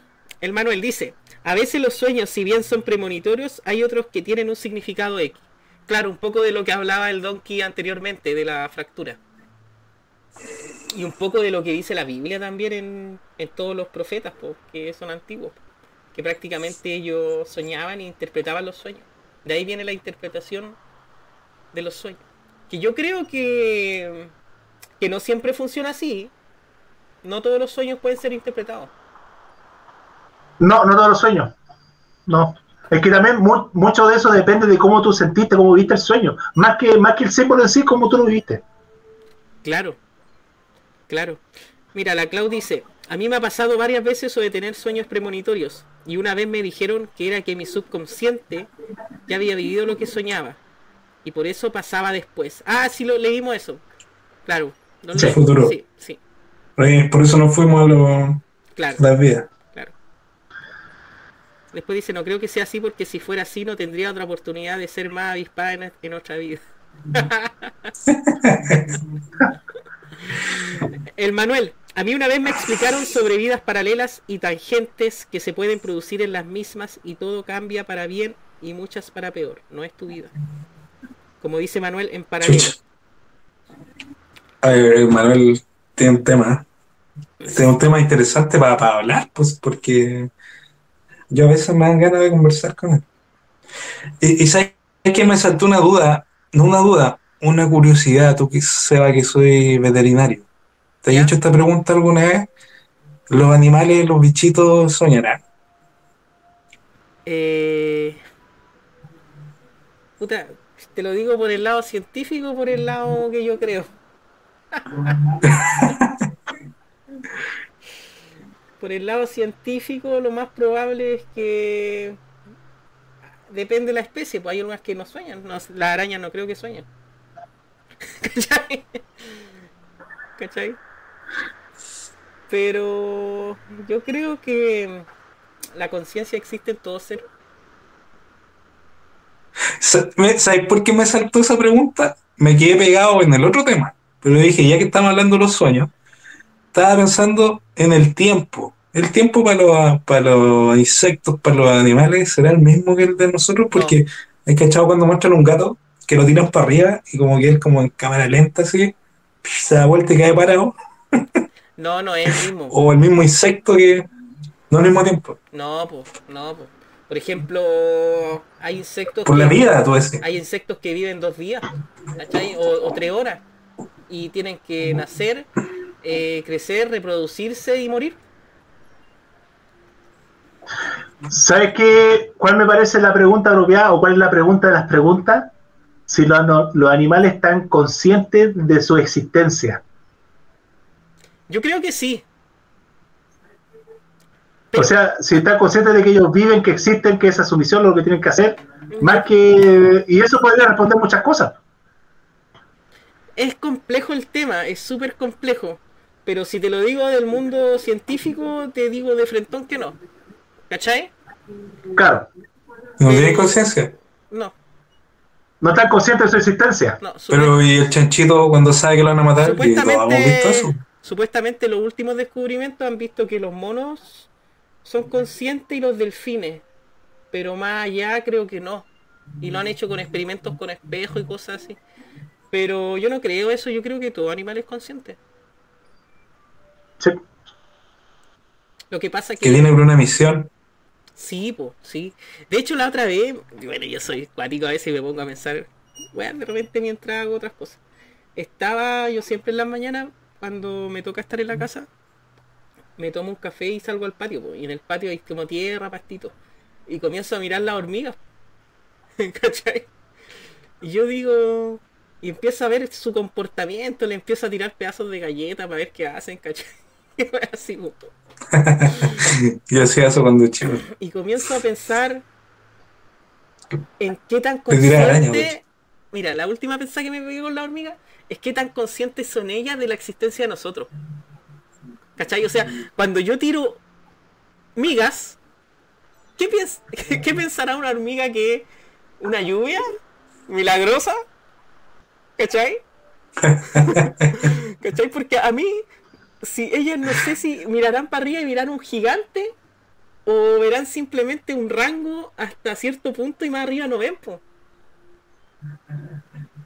Es interesante lo que estás hablando porque esa misma pregunta te la voy a hacer con nosotros para arriba igual. Y con Dios, sí, po. Claro. Claro. ¿cachai? A lo mejor, no sé, un terremoto es, es un manotazo de Dios. No sé, por, por poner un nombre, ¿cachai? Te agarra un frasco así y lo mueves. ¡Ay, qué guay! A lo mejor el loco. O sea, si eso. O sea, si eso es así, cuando llueve es porque Diosito está pipí. meando. A lo mejor él, no sé, fue a hacerse, a tomarse un vaso de agua y cayó una gota al piso y acá llovió. ¿Cachai? Una wea bien loca. Claro. ¿Cachai? Pero yo, yo eso me preguntaba, ¿qué tan conscientes son ellos, estos animales que yo estoy mirando desde arriba, desde mi realidad, de que yo estoy ahí? ¿Cachai? Que es, es, es un poco... Puede sonar básico, pero es profundo. A la vez. No, pero es científico. Es científico.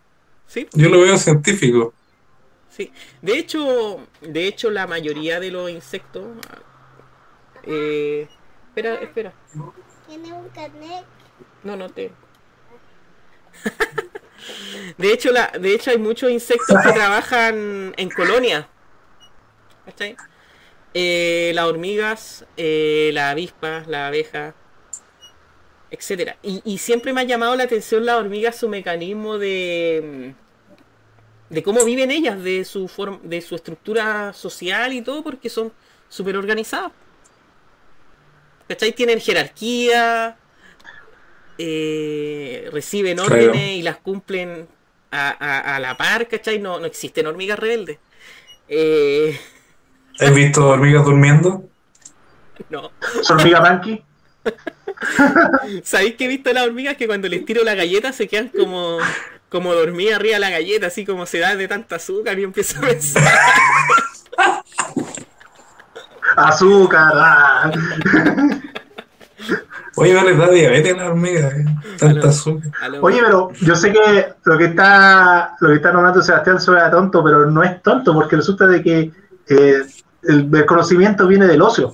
Bueno, Claudia debe saber el tema por ser filósofa, pero nace de, de ahí. pues. Todos los conocimientos que nosotros adquirimos nace de la observación y de empezar a imaginar eh, diferentes cosas en la, en la mente y empezar a darle algún tipo de explicación. Sí. Sí.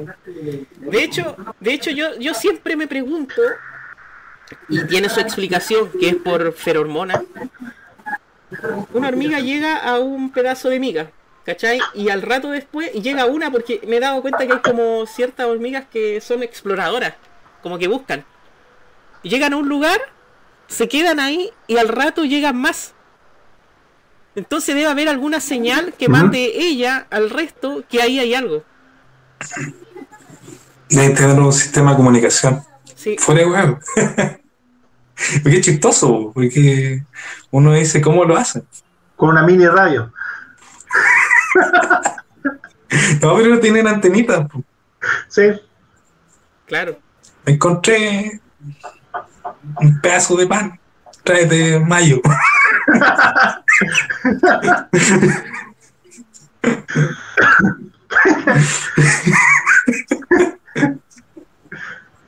Claro. Entonces eso es, es interesante.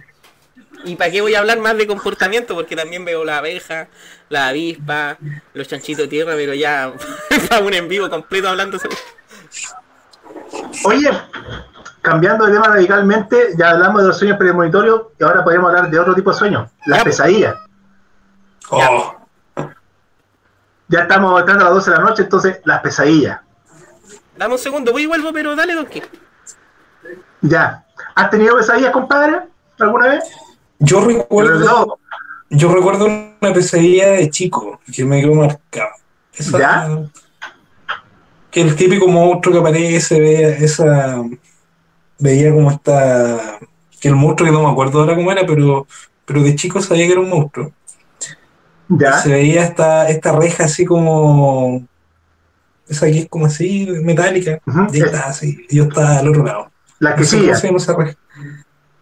Es como las que están siempre en las canchas, alrededor de las canchas, esa, esa reja. ¿Ya? ¿Ya? Una perimetral. Claro.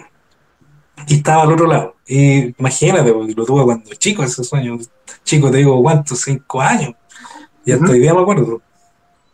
Eh, pesadilla últimamente, o sea, de ya de grande no, no tengo recuerdo. Alguna vez tuve alguna que fue por comer mucho, pero, pero no como esa que me que desperté así, pero aterrado. Pero, ¿viste algo que no diría haber visto? Eh, la verdad es que tengo que haber visto algunas películas que, que veía mi hermana, porque yo tengo hermanas mayores y lo más probable es que tenga que haber sido así. O igual que también soñaba con duendes. Eh, sí, eso era- pero ella estaba más grande, 12, 13 años. Ya. Y despertaba y el sueño era tan real, tan así la casa de forma tan real que, que yo pensaba que era real porque no, no lo había soñado. Sí, muchas veces pasa durante las pesadillas que uno despierta. Por ejemplo, a mí me ha pasado de que he tenido que levantarme al baño, lavarme la cara, tomarme algo helado como para darme cuenta de que hay una separación de- entre el sueño y la realidad, porque lo sentía como una continuación. Aunque yo ya estaba despierto, sentía que era una continuación de la pesadilla. Es que yo creo que ese es el punto de la pesadilla que es muy real. Claro. ¿Qué tipo de pesadilla, cuenta- chiquillos, hablaron? ¿De monstruos, cuestiones así o cosas de la vida real? Quédate afuera ya, po. Llegamos a la conclusión de que a uno le da miedo la pesadilla porque es demasiado real. Ah, Como ya. que no, no, no está ahí en el. en- en- porque uno de repente ya tiene conciencia, el sueño bonito y todo eso, pero la pesadilla, igual que cuando peleáis, ¿cachai? Que peleáis y como que no podéis, como que no tenéis la fuerza, o cuando corrí, creo que eso te- tiene, un, tiene algo que ver con las sábanas, que uno trata de correr y no puede. Siempre, yo no sé si eso es una pesadilla que yo he tratado que, que en un sueño peleado y siento que como que voy a pegar y como que le hago cariño a la persona. Cambia las sábanas. Frustrante. Mira, hay, hay, hay un estudio que hizo Sigmund Freud que, mm, que él iba en, su, en, un carruaje con un paciente, una persona, y el weón, cachó que el, el tipo al lado se quedó dormido, ¿cachai? Y él estaba investigando los sueños. Y agarra un vaso, un vaso de agua, y lo pone al lado de él y le mete la mano adentro. Mientras está durmiendo. Y después pasa el tiempo y, y Freud le pregunta qué, qué había soñado esa persona. Y esa persona dice, yo estaba en una tempestad, en un barco, eh, soñé que las personas caían, se tiraban del barco y el barco se iba hundiendo. Y ahí él dijo, ah, fue porque le puse el vaso con agua al lado. Entonces esa, esa investigación realizó. Ahora, si bien habían casos que pasaba, habían casos que no. Y, por, y eh, yo creo que ahí va de la mano con lo que hablábamos en un principio, que no todos los tipos de sueños son iguales. Pero hay muchos sueños que tu factor externo puede influir en lo que estás soñando. Menos mal que no le dio una connotación sexual a Freud, porque él todo lo, lo, lo deriva a un significado sexual. Bueno, a lo mejor después le hizo el acto. Mientras dormía. Claro. Aproveché el instante. Pero eso no lo escribió. Le lavo la mano primero. Bueno, yo he tenido sueños, pesadillas que han sido eh, bastante ¿Sexuales? weón. No, bastante penca, bueno. He soñado que, que mi hermano se ahoga. ¿Cachai? ¿Ya? Que está como. Está ahí en el, en el, en el puerto, no sé, bueno, en una especie de muelle. Y abajo hay como pura madera flotando y yo le agarro la mano y, y no puedo sacarlo. Y caga. ¿Cachai? Y, ¿Y eso tiene significado? y después despierto mal, sí, pues, súper mal, con pena. Porque, a ver, el tema de lo, del puerto habla más que todo del tema de, de lo que se llaman proyectos, porque el puerto, ¿qué es lo que pasa? Hay un, un- hay siempre comercio, llegan cosas, se van cosas, entonces tiene, que- tiene que ver mucho que ver con, el, con los proyectos que uno tiene ahí. En este caso, tu hermano. Y que se esté ahogando era como que no tenía proyecto de vida. Puede ser. Fue hace años, sí. Hace hartos años. Pero. Eso Sí, no- y, y pesadilla así, fuerte. Bueno, igual es fuerte que se muere un hermano, pero, pero una pesadilla así. Es que, es que mira, no voy a nombrar mi pega porque obviamente no es una pega agradable. Pero es bizarro y, Y muy sangriento. y claro, y, y mis pesadillas no pueden ser... A ver, ¿cómo te explico? El trabajo te da cierta tolerancia, ¿cachai? Entonces pueden haber cosas que yo puedo soñar que para una persona normal pueden ser pesadillas, para mí no. ¿Cachai? Sí. Lo mismo a lo mejor puede decir el Donkey con, con la pega que tuvo. Claro, por ejemplo, no sé, pues, una persona, un médico tanatólogo, que esté trabajando en una morgue, que él sueñe que está trabajando con una persona fallecida sacándole los, los- los órganos, para él va a ser un sueño normal porque él lo, lo hace durante la vida, pero para nosotros que no lo hacemos, va a ser una pesadilla. Claro, claro, dependiendo del punto de vista. Pero sí yo no soy Claro. tanto de pesadillas, ni de, ni de parálisis del sueño, ni ese mundo oscuro. No, Gracias. no entraba ahí, no, no le entro, pero sí de sueños bizarros. Yo aquí le voy a comentar un sueño que tuve. Llegó mi momento. Yo sé que lo he comentado antes, pero lo voy a volver a comentar. En la casa de la abuela de mi hija hay una habitación donde por lo general penan. Especialmente donde ella tiene guardada la ropa, donde hay como un closet. Ahí se, se siente como si hubiese una especie de portal. Incluso uno puede ir durante el día y va a sentir que el ambiente está pesado, específicamente en el, en el punto de, de, de ese closet. El tema de que esa casa, la casa de la abuela de, de mi hija, está ubicado frente a un cementerio. Está la casa, la calle, el cementerio. El tema de que esa pieza, eh, donde te digo que se siente ambiente pesado, es el lugar donde las visitas tienen que quedarse. Hay un ruido de fondo. Sí, es como una tele. No sé, Jorge, si tiene Sí, una tele encendida. No, no, a ver, déjame. ¿Ahí? Y sí, por loco. Sí, ahí sí. Ahí sí, ahí sí. Ya, pues, el tema de que la abuela de mi hija tiene, vive al frente de un cementerio.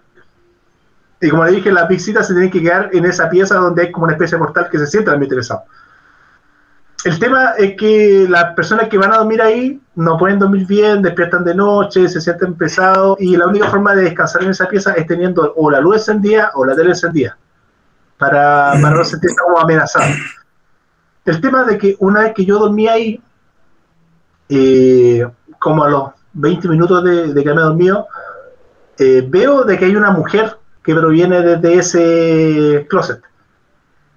¿Ya? Y esa entidad que estaba ahí, reclamada por mis hijas que estaban ahí, como que quería adueñarse y ser como la madre de esas niñas. Yo decía que, que no, pues, que eso, como que la enfrenté, empezó como una, una confrontación entre ella y yo. Y yo le decía, no, yo soy el papá de las niñas, a mí me corresponde cuidarlas, tú estás muerta, no corresponde que tú estés acá, por favor, ándate. Y como que empezaba a echar, echar, echar, y, y hasta que se fue. E- Este, esta entidad que yo vi en, en ese sueño, que provenía de ese closet. Desperté, estuve una, una noche pero maravillosa, no me ocurrió nada, nada de las cosas que las personas decían de que los peinaban o que se sentía un ambiente pesado. Y después desde, desde ese momento que yo como eché a la, a la entidad, nunca más hubo una presencia pesada en esa pieza. Mm, Mira. Buena. Sí. Hoy ahora, ahora de hablando de sueños premonitorios, eh, no tienen nada que ver con desastres naturales. ¿Cachai? Porque uno siempre asocia los sueños premonitorios a un desastre, una guerra civil, como se llama. A, lo malo. a lo malo, Sí. ¿cachai? Pero tiene que ver con un suceso en mi vida. Em, yo una vez soñé con una casa que yo entraba, tú bajabas la escalera, llegabas al living y por una cocina pasaba a un patio. La cosa es que soñé en esa casa que entraba una habitación y esa habitación tenía pura aviones colgando. Yo creo que lo conté en un envío anterior. Lo soñé, ¿cachai? Lo soñé. Pasa el tiempo. eh, mi amigo el Rodri- Rodrigo me dice que una tía tiene tiene un perro que tiene un problema y si lo puede ir a ver. ¿Ya? La cosa es que ya vamos. eh, me acompaña, ¿cachai? Él, por ser mi amigo. No, fui solo. Igual me dejó solo. O fui con él, no me acuerdo. ¿Ya? La cosa es que fuimos, o fui, en el Cerro Barón, donde vive la Clau. Ah, no puedo dar direcciones. Eh, No, pues bueno. y, y, bajo, y llego a esa casa, pues, ¿cachai? Era una casa café por fuera. Entro, bajo la escalera, llego al living, se encuentra en la parte baja, paso a la, a la cocina y digo, ¿dónde está el perro en el patio? ¿Y por dónde voy al patio? Por la cocina. Paso por la cocina, entro, de la cocina salgo al patio, está el perro, lo veo, y justo al patio daba una ventana de otra pieza. Y adivinen qué tenía esa pieza dentro. Aviones colgando. Aviones. Sí. ¿Y, tiene algún significado eso? Ni uno, pues si fue premonitorio, pues fue la realidad. ¿Cachai? Soñé, ¡Ah! eh, soñé, lo que conté antes fue la el sueño y eh, lo que conté ahora fue la realidad. ¿Cachai? Era, era exactamente la misma casa. ¿Qué sensación te quedó ahí? ¿Sabéis qué sensación me quedó? Que yo conocía el lugar. Yo le dije, oye, esta es la casa de tu tía, sí, y ahí tiene una pieza con aviones, sí, y allá, y tú vas por allá, y allá está el baño, ¿no es cierto? A este lado, y uno, uno entra a una casa y lo primero que hace es preguntar, ¿dónde está el baño? Yo sabía Claro. dónde estaba el baño, ¿cachai? Sí, está a ese lado. ¿Cachai? Yo conocía esa casa. Ahora, yo le conté al a mi amigo, po, y la explicación que me dio dijo que a lo mejor yo visité esa casa cuando era chico porque su familia, no sé hasta qué punto fueron amigos de mi familia. Pero no creo, lo veo bastante improbable, weón.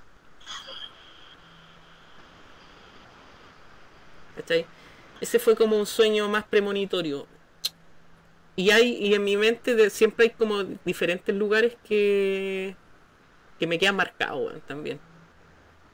¿Sabes qué? Lo que tú estás comentando, yo creo que a muchas personas le ha pasado, pero no todos se acuerdan que lo han soñado. Porque, ¿por qué te digo esto?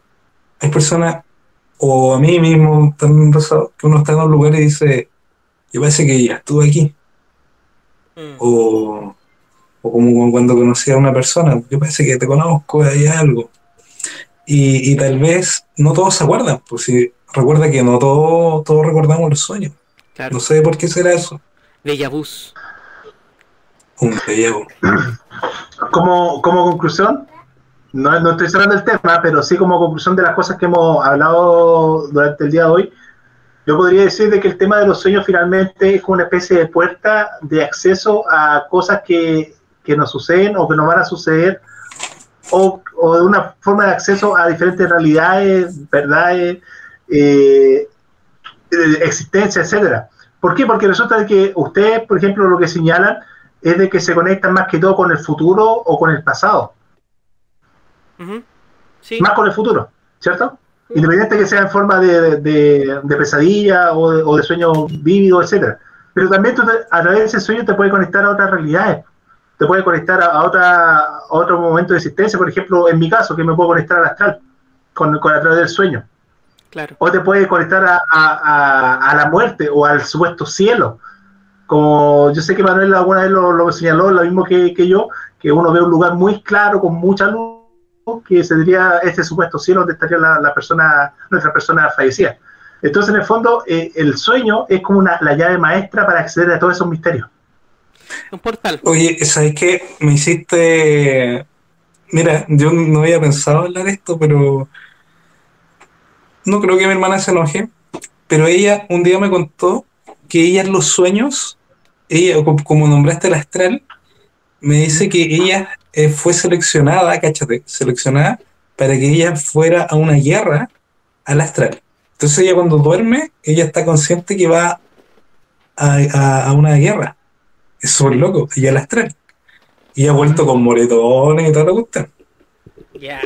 Súper, súper heavy. Sí, y bueno, mi cuñado es súper escéptico, no cree absolutamente en nada. Y él dice que una vez entró a la pieza y vio una especie como de ángel, así súper grande, de luz.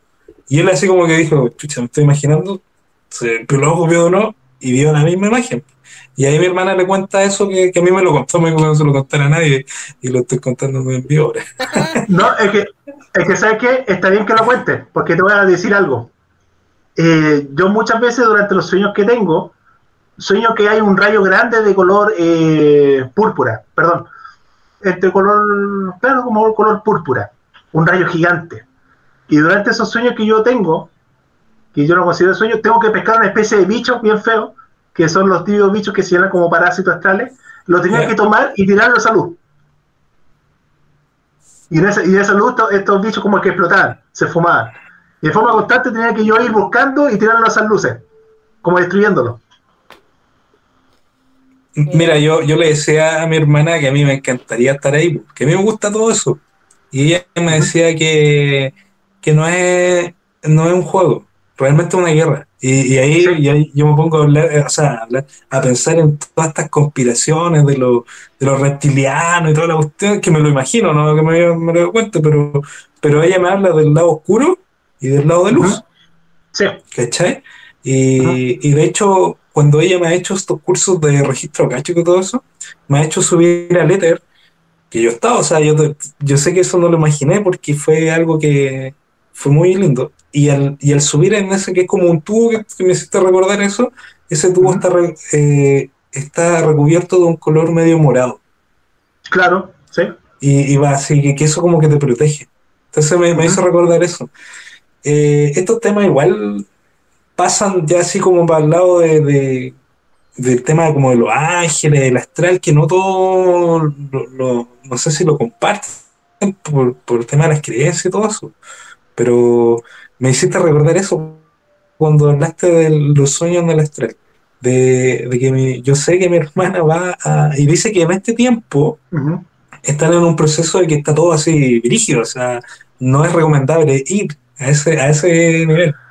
Sí, sí, mira, yo soy súper neófito. Yo sé que yo puedo acceder, de hecho lo hago de forma involuntaria, a veces voluntariamente, pero ves que estoy ahí, eh, yo estoy como un rato y al rato, al rato arranco porque no me sé manejar muy bien en el lugar. Mm. Sí, ¿Cacha que es heavy? Y tiene que ver con los sueños. Sí, es que, es que como dijo el Donkey, el sueño es, y como dije yo después en una pura frase, es un portal. Un portal que te da acceso a otras realidades. ¿Cachai? Llámalo vidas paralelas que están ocurriendo al mismo tiempo y de ahí a lo mejor viene un poco la explicación de los déjà vu. ¿Cachai? O de mi mismo sueño de esa casa. O otros mundos, po. Eh, cuando el Donkey, bueno, hay un video súper antiguo ya de los visitantes del astral. A lo mejor el Donkey tiene capacidad para acceder a, a ese tipo de astral, ¿cachai? A, a uno de, de los tantos Ujú. mundos, una de las tantas capas. claro, de las tantas capas. Porque no digamos que esa batalla que ustedes hablan y esos seres que están es toda la realidad que está tras la cortina. No, es una de las capas del astral. En otra, en otra capa a lo mejor está pasando otra cosa totalmente distinta. ¿Cachai? De hecho, es la capa más baja, pero la que tiene mayor influencia sobre la existencia humana. Claro, claro. Mira, Claro, entonces es súper interesante eso. Y lo otro interesante es el acceso que tiene la gente mediante la meditación o la concentración. A, a- a- también a lugares del astral. ¿Ustedes han soñado alguna vez que, que caen? Sí, Muchas veces, muchas veces. sí. Oye, ese sueño es acuático, que uno va cayendo, cayendo, ah, caí, así, vais pensando mil, mil así cosas. No, A mí lo que, lo, que, lo que me pasa es que, claro, me pasa eso de que estoy diciendo que me caigo y uno de forma involuntaria tiene el reflejo de estirar el pie. eso mismo. Entonces ves que eh, estira el pie, boto al gato que está durmiendo conmigo. y despertáis. Sí, bueno. O, o, o despertáis así como de, de golpe, así como que caíste, pa. ¿Estáis asustados? Oh, los sueños. Sí. No, hay hartos tipos de sueños. Por ejemplo, el otro sueño que no me ha hablado es el sueño vívido. Sí. Que es el sueño que tú tomas conciencia que estás soñando. ¿Sabes? Y prácticamente puedes hacer lo que quieras. O sea, claro. Yo me acuerdo a él le comentaba a los chiquillos de un sueño que, que ¿cómo se llama? Que, que para mí fue bien importante este sueño de esta niña que vi que, que no quería que yo fuera a un lugar X y finalmente yendo al lugar me enteré que estaba muerta. No Fue un sueño que me Sí, sí, fue un sueño que me, que me marcó harto y, y hasta el día de hoy estoy pensando de que si habrá sido un sueño o fue una, una realidad alterna. Yo creo que fue una realidad alterna. Oye, Don, ¿qué, qué haríais si, si tú vieras a esa chiquilla en la vida real? ¿Le hablaríais? Yo creo que sí, Pero, sí. pero no sería la misma persona. No, y te No. caché que ella dijera, yo también soñé esto. Oh. Bueno, yo creo que a todos ustedes les ha pasado eso de que ustedes sueñan algo, lo comparte con alguien y ese alguien le dice, ¿sabes que yo soñé algo parecido, algo igual? Que te metía en el sueño de la otra persona, ponte tú. Yo parece que vi una película Claro. de eso, o lo escuché. El origen. o, lo, o lo que me ha pasado también es tener un sueño dentro del sueño. Ah, se hizo súper loco. Ya, pero, pero, cosa- detengámonos en un tipo de sueño. po. sí, po. están pasando. Oye, está bueno convers- a 100 estamos conversando. No, tranquilo, estamos conversando. Mira, la, la Clau recién puso que le pegó una patada al expo, weón. Esa cuestión pasó recién.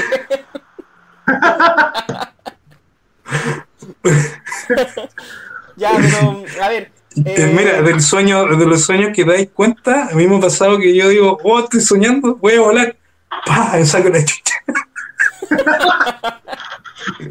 Con la Matrix, weón. Pero, pero voláis o falláis en el vuelo. No, porque es como, we- como que corro, son saltos largos. Cuando me doy cuenta que estoy soñando, porque he soñado otras veces que vuelo y es bacán. Pero cuando digo, chucha, estoy soñando, lo primero que quiero es volar, po. y me cuesta. po. Fue- son así como, yo digo, pero si estoy soñando, ¿por qué no lo hago? Y ustedes, mira, no hacer una pregunta. ¿Ustedes han soñado de que ustedes no son personas, sino que son animales? Ah, mira, eso no, nunca había pasado. Yo una vez soñé que era un, un ave. Mira, ¿Qué Soy- ave? Soñé que, soñé que era. No sé qué tipo de pájaro A era. lo mejor soy un. Claro, era un. Oye, No, era- calmado, calmado. ¿Te has dado cuenta que ahora nombramos al pajarraco sin ningún repudio, weón? Y son las 12 No, porque le perdimos, le perdimos respeto. Cacha se quedó parado. Mira, Uh, se quedó pegado, ¿no? Por hablar mal del pajarraco. oh, Mira, oh, cayó. mira. Dice respeto, mira, ahí está, pues, Tonki. Oh, Bueno, chiquillos, esas son las cosas que pasan por hablar mal del pajarraco. Donkey, si estás bien, confírmame porque ya me estoy asustando. va volando, sí, se transformó en el sueño. Ahí volvió. Ah, bueno. No, volvió, ¿no? Está, No sé. está pegado. Está pegado. Uh, ¿No vi? Bueno, Jorge, creo, creo que el Donkey tuvo una visita.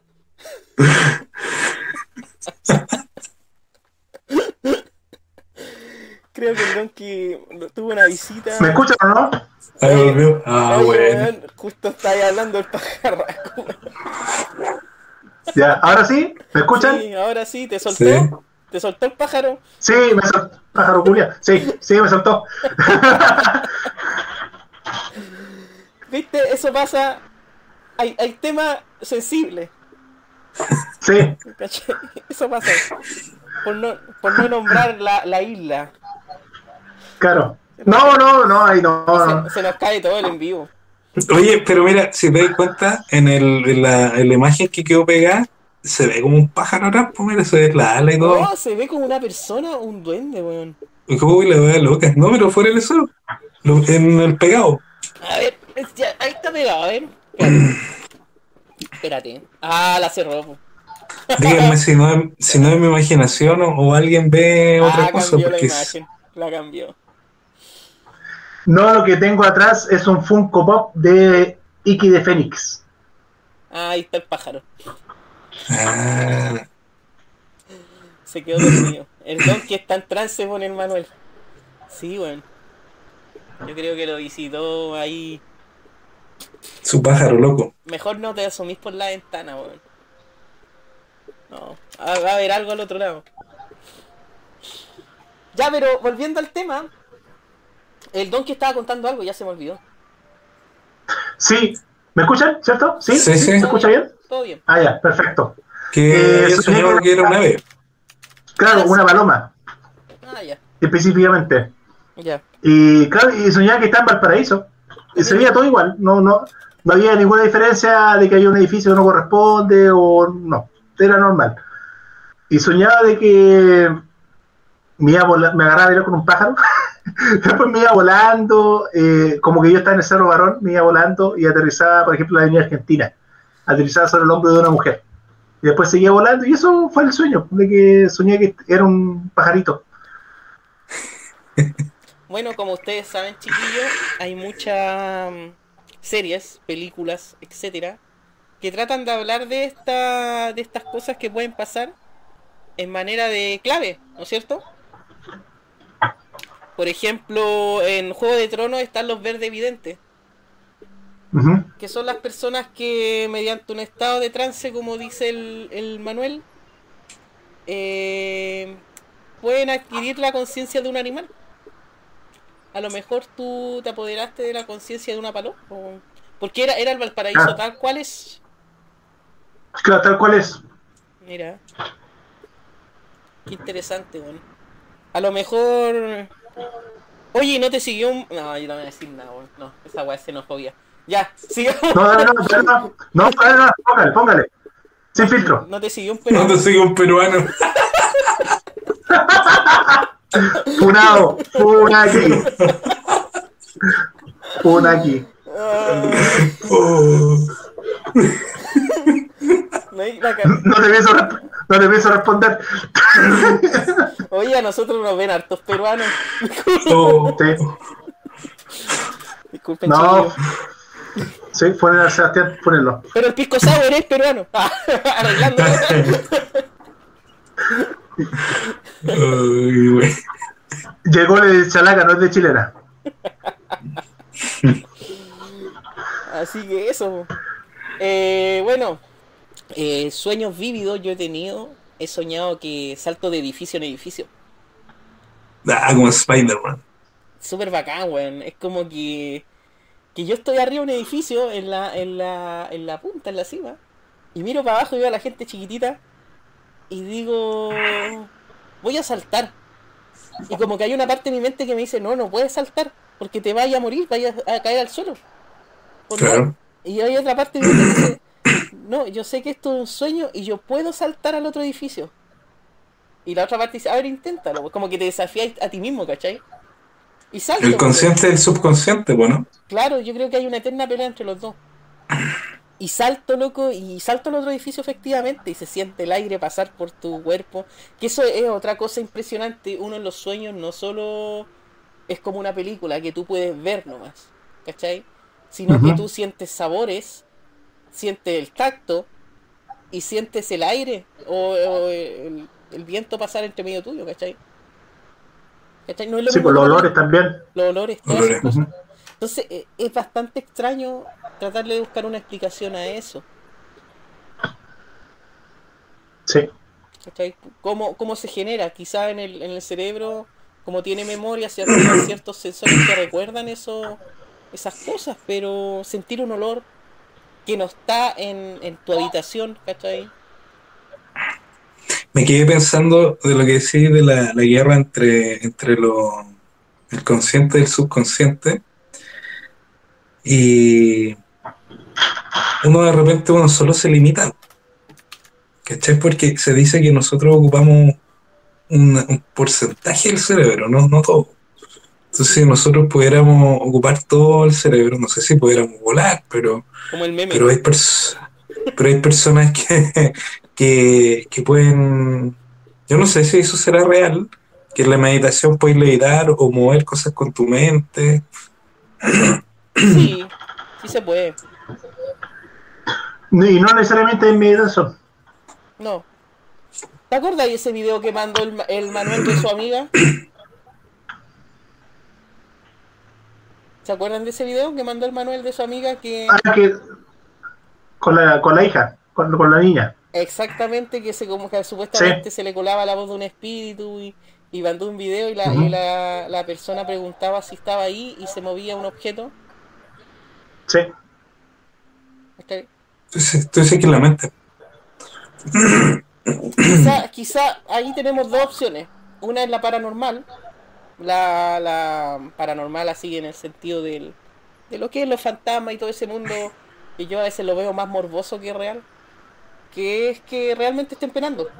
¿Cachai? Que se mueva el objeto. Y lo otro es el poder de la mente. Quizá esa, esa persona o esa madre quería que tanto, que con tal afán que su hija estuviera ahí, al otro lado, que ella misma, ese mismo poder, hizo que ella misma moviera el objeto con la mente. Es que es un tema porque también lo de la psicofonía se dice que, que también uno las puede provocar. De hecho, no, no necesariamente que uno las provoque, pero cuando uno dice, oye, yo escuché esto, y, y tu mente dice, ah, sí, es como lo mismo que escuchaste, y se, se forma un, Hay un, un, un colectivo. hay un audio súper famoso en, en YouTube o en, en todas estas redes que es como una señora que está hablando y dice, no me acuerdo la frase exacta, pero dice así como, eh, yo creo que fui... Bicicle- ¿Usted la bicicleta parece que dice la persona. Esa. Sí, que dice una palabra, bicicleta, y después uno lo escucha con otra, otra forma. Lo que pasa es que hay una explicación científica. El, el cerebro siempre tiende a pensar a lo lógico, a tener una explicación lógica a ciertas cosas. Pasa con, con los sonidos que tú bien señalabas, pero también pasa con las imágenes. De repente, no sé si ustedes se han fijado en mirar las nubes y darle una, una forma, o mirar una mancha y darle una forma. Es porque el cerebro siempre quiere asociar a algo, a, a algo lógico. Claro. Por eso yo iba al tema cuando, ¿se acuerdan cuando Cristian mandó eso de que, bueno, justamente estaba haciendo el tema de tus sueños, para encajarlo en tema de los sueños, y, y se escuchaba como que haya morir o otro ayúdenme o no me acuerdo qué cosa, pero yo, de hecho, mandó a mí primero y yo le decía, o no sé si a otra persona más, pero yo le decía a Cristian, no le digas lo que yo escuché para que salgan más palabras, porque si tú lo dices, el consciente, claro, así esto como, eh, pre- eh, se me dan las palabras, no pero es como que decir, es como el, el- claro, predeterminar lo que vais a escuchar, pues entonces, pero ¿sabes qué? Pasó algo súper extraño en ese audio porque él lo mandó de una forma y yo escuché una cosa y de otra forma se escuchaba otra cosa. No sé si a ti te pasó, Seba. Yo escuché siempre lo mismo, sinceramente. Ya, Yo igual siempre escuché lo mismo. Pero tú escuchaste que te iban a matar, pues que te iban a matar, una cuestión así. Me voy a Claro. morir, Morirás, morirás. morirás. morirás, era, claro. Y el otro era ayúdenme o, o huye. me. Huyen. Claro. Ya, y después en uno, en un- él puso todo el contexto y yo escuché algo así como decía, quizás, o será así, una vez así, pero. Y eso me lo había dicho a Cristian, que eso es lo que escuchó él. O así es, o tal vez, o no sé, era una palabra que tenía nada que ver con muerte ni con huye. Ahora, ahora lo increíble que uno toca al tomar, al tocar estos temas y la pregunta que queda en el aire, ¿qué tan realidad es nuestra realidad? Claro. Con el mismo ejemplo esto de la billetera y la bicicleta, creo que era. Mm. Sí. Sí, pero si uno. Yo me he dado cuenta que en ese, en ese mismo audio, si uno piensa antes que va a pensar billetera, escucha billetera. Lo mismo que tú dijiste de Cristian, Exacto, ¿cachai? exacto. Sí, Yo, yo lo hice de las dos formas, escuché las dos palabras. yo también. Mira, la, la Clau comenta, dice. Pero eso no es verdad. Uno usa el 100% del cerebro, solo que el 80% de este funciona de forma autónoma. Por eso las personas creen que uno no lo usa completamente porque solo controlamos una parte de su funcionamiento es de manera voluntaria. Eso demuestra el funcionamiento autónomo del cerebro que completa el pensamiento con sus propios registros. Mm, sí. Puede ser. Claro, es que también está la parte del subconsciente dentro del cerebro. Y ahí, y ahí yo creo que es donde hay gente que tiene más em, capacidad para entrar a ese lugar. Ahora no sé, no sé cómo se desarrollarán las habilidades especiales, por ejemplo, no sé, la, la piroquinesis, ¿cachai? La levitación, La telequinesis. No sé si eso tiene que ver con usar más el cerebro, con desbloquear ciertas partes, o qué. ¿Sabes qué es lo que tiene que ver con la, con la fuga de energía? Mira, me, te, voy a explicar un poquito el tema. Cuando hay experiencias paranormales y también de este tipo de experiencias de personas que tienen habilidades extrasensoriales, etcétera, etcétera, generalmente se dan en lugares donde hay personas jóvenes, muy jóvenes, o niños. ¿Por qué? Porque seguramente no son capaces de poder manejar su, su propio cerebro y es fuga de energía. Cuando nosotros somos, cuando estamos en la edad del pavo, ¿cierto? Nosotros tenemos una, una cantidad de energía tremenda. Y muchas veces hay estudios que dicen de que esa energía tremenda eh, sale de nuestro cerebro y causa, incluso puede causar hasta incendios. Mm,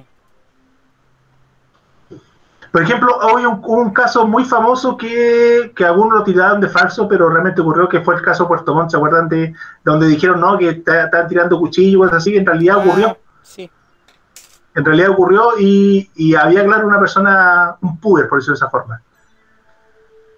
Es que, es que yo creo que Oye, ¿y el relaciona puber? a, lo- a los puber o a, la- a la- a los jóvenes porque no tienen la capacidad de controlar sus emociones, ¿cachai? Claro, Por eso se relaciona más o menos a gente de esa edad. O a personas a lo mejor en estado depresivo, en estado de estrés. Pueden Claro que la- despertar o ver cosas en su casa, ¿cachai? ujú, El poder cuando bota su energía después ya no la podrá recuperar. no. No, no se puede.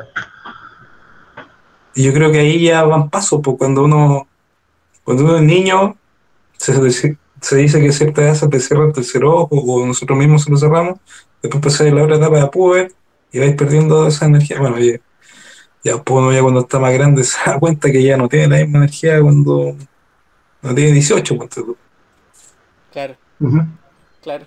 Iba a decir algo ordinario, pero.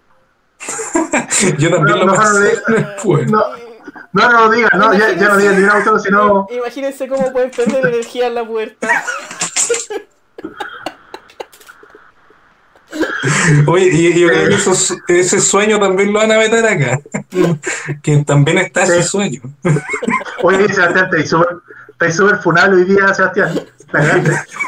Oye, oye, estoy más funado que el arquero de Argentina, weón.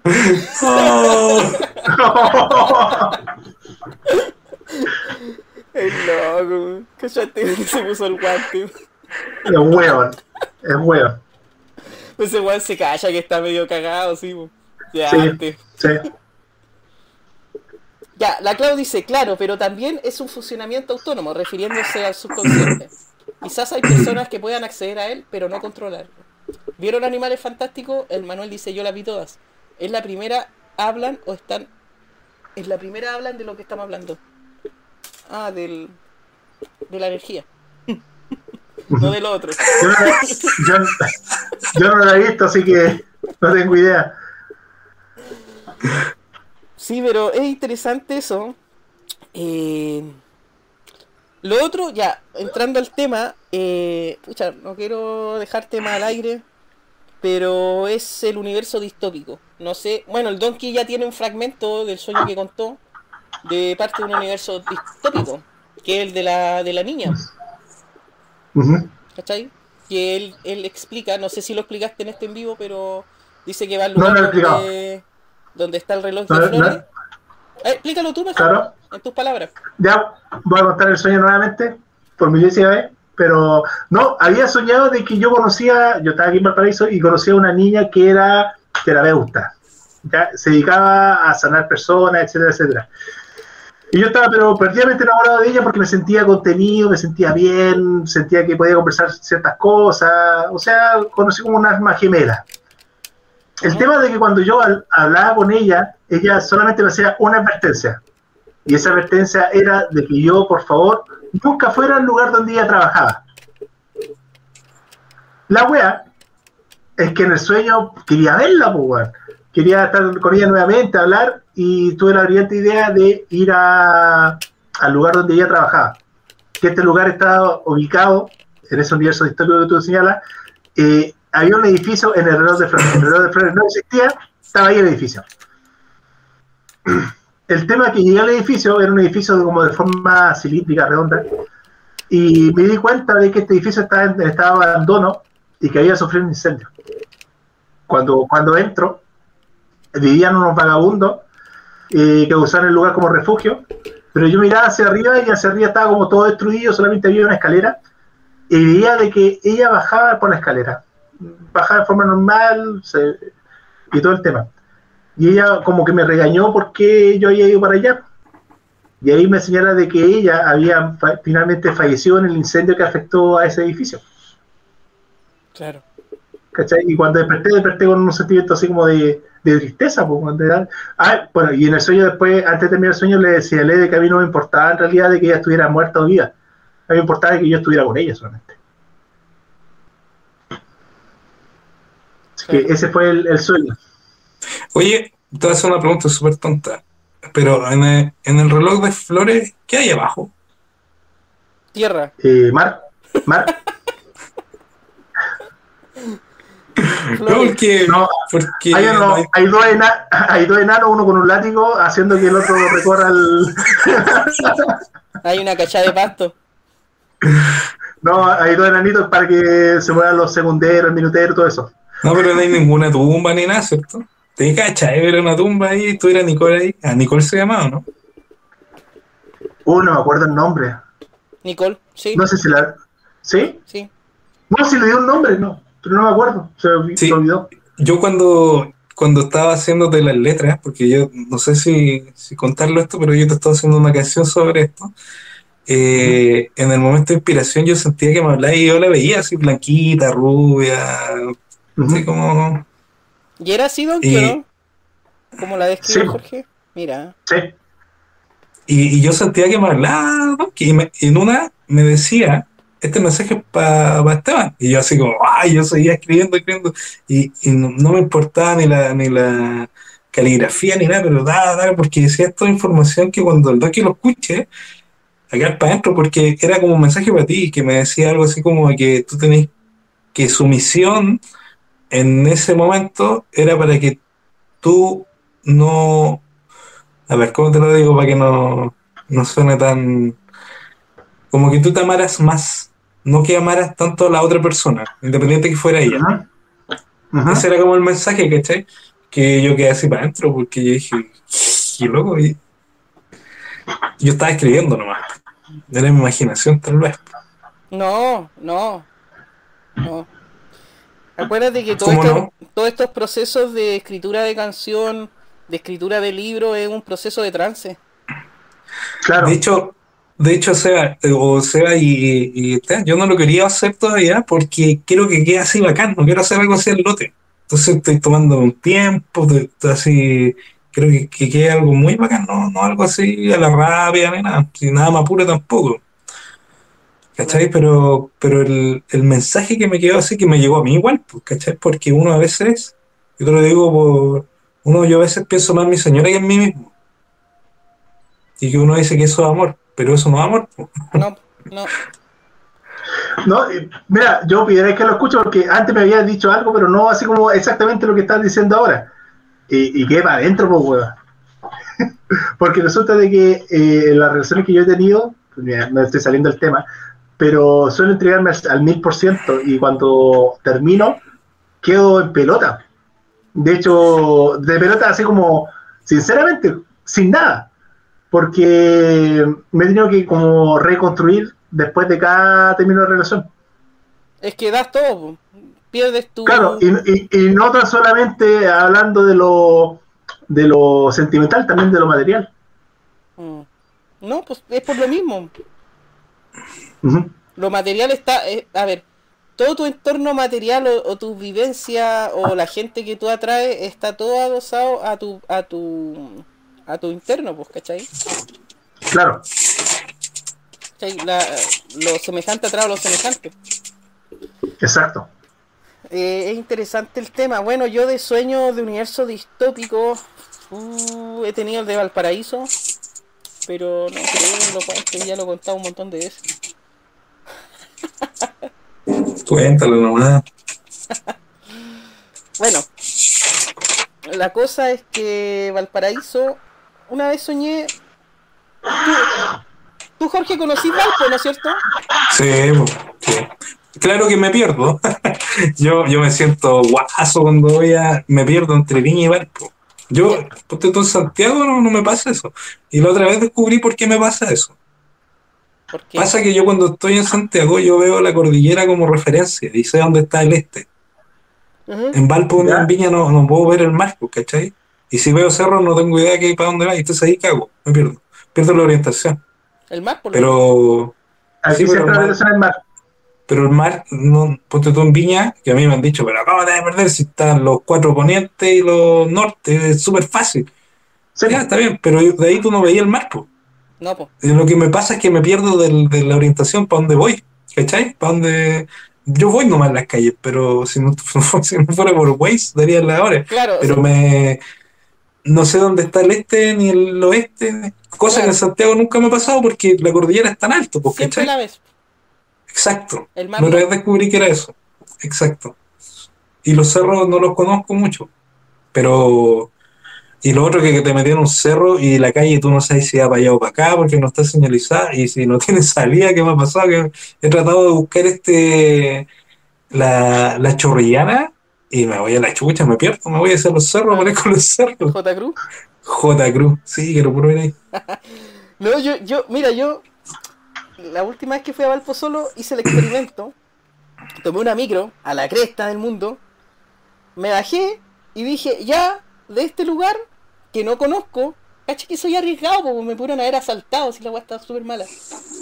De este lugar, No, el Valpo siempre ha sido un poco en las partes altas, dicen. O sea, sí, Lo, lo sé por, por Copec, que a mí me iban a tirar una vez a, a una estación que hay por ahí que, que la pasan puro saltando. Entonces ahí yo entendí que es un poco el choro, el choro puerto, como dicen. Sí.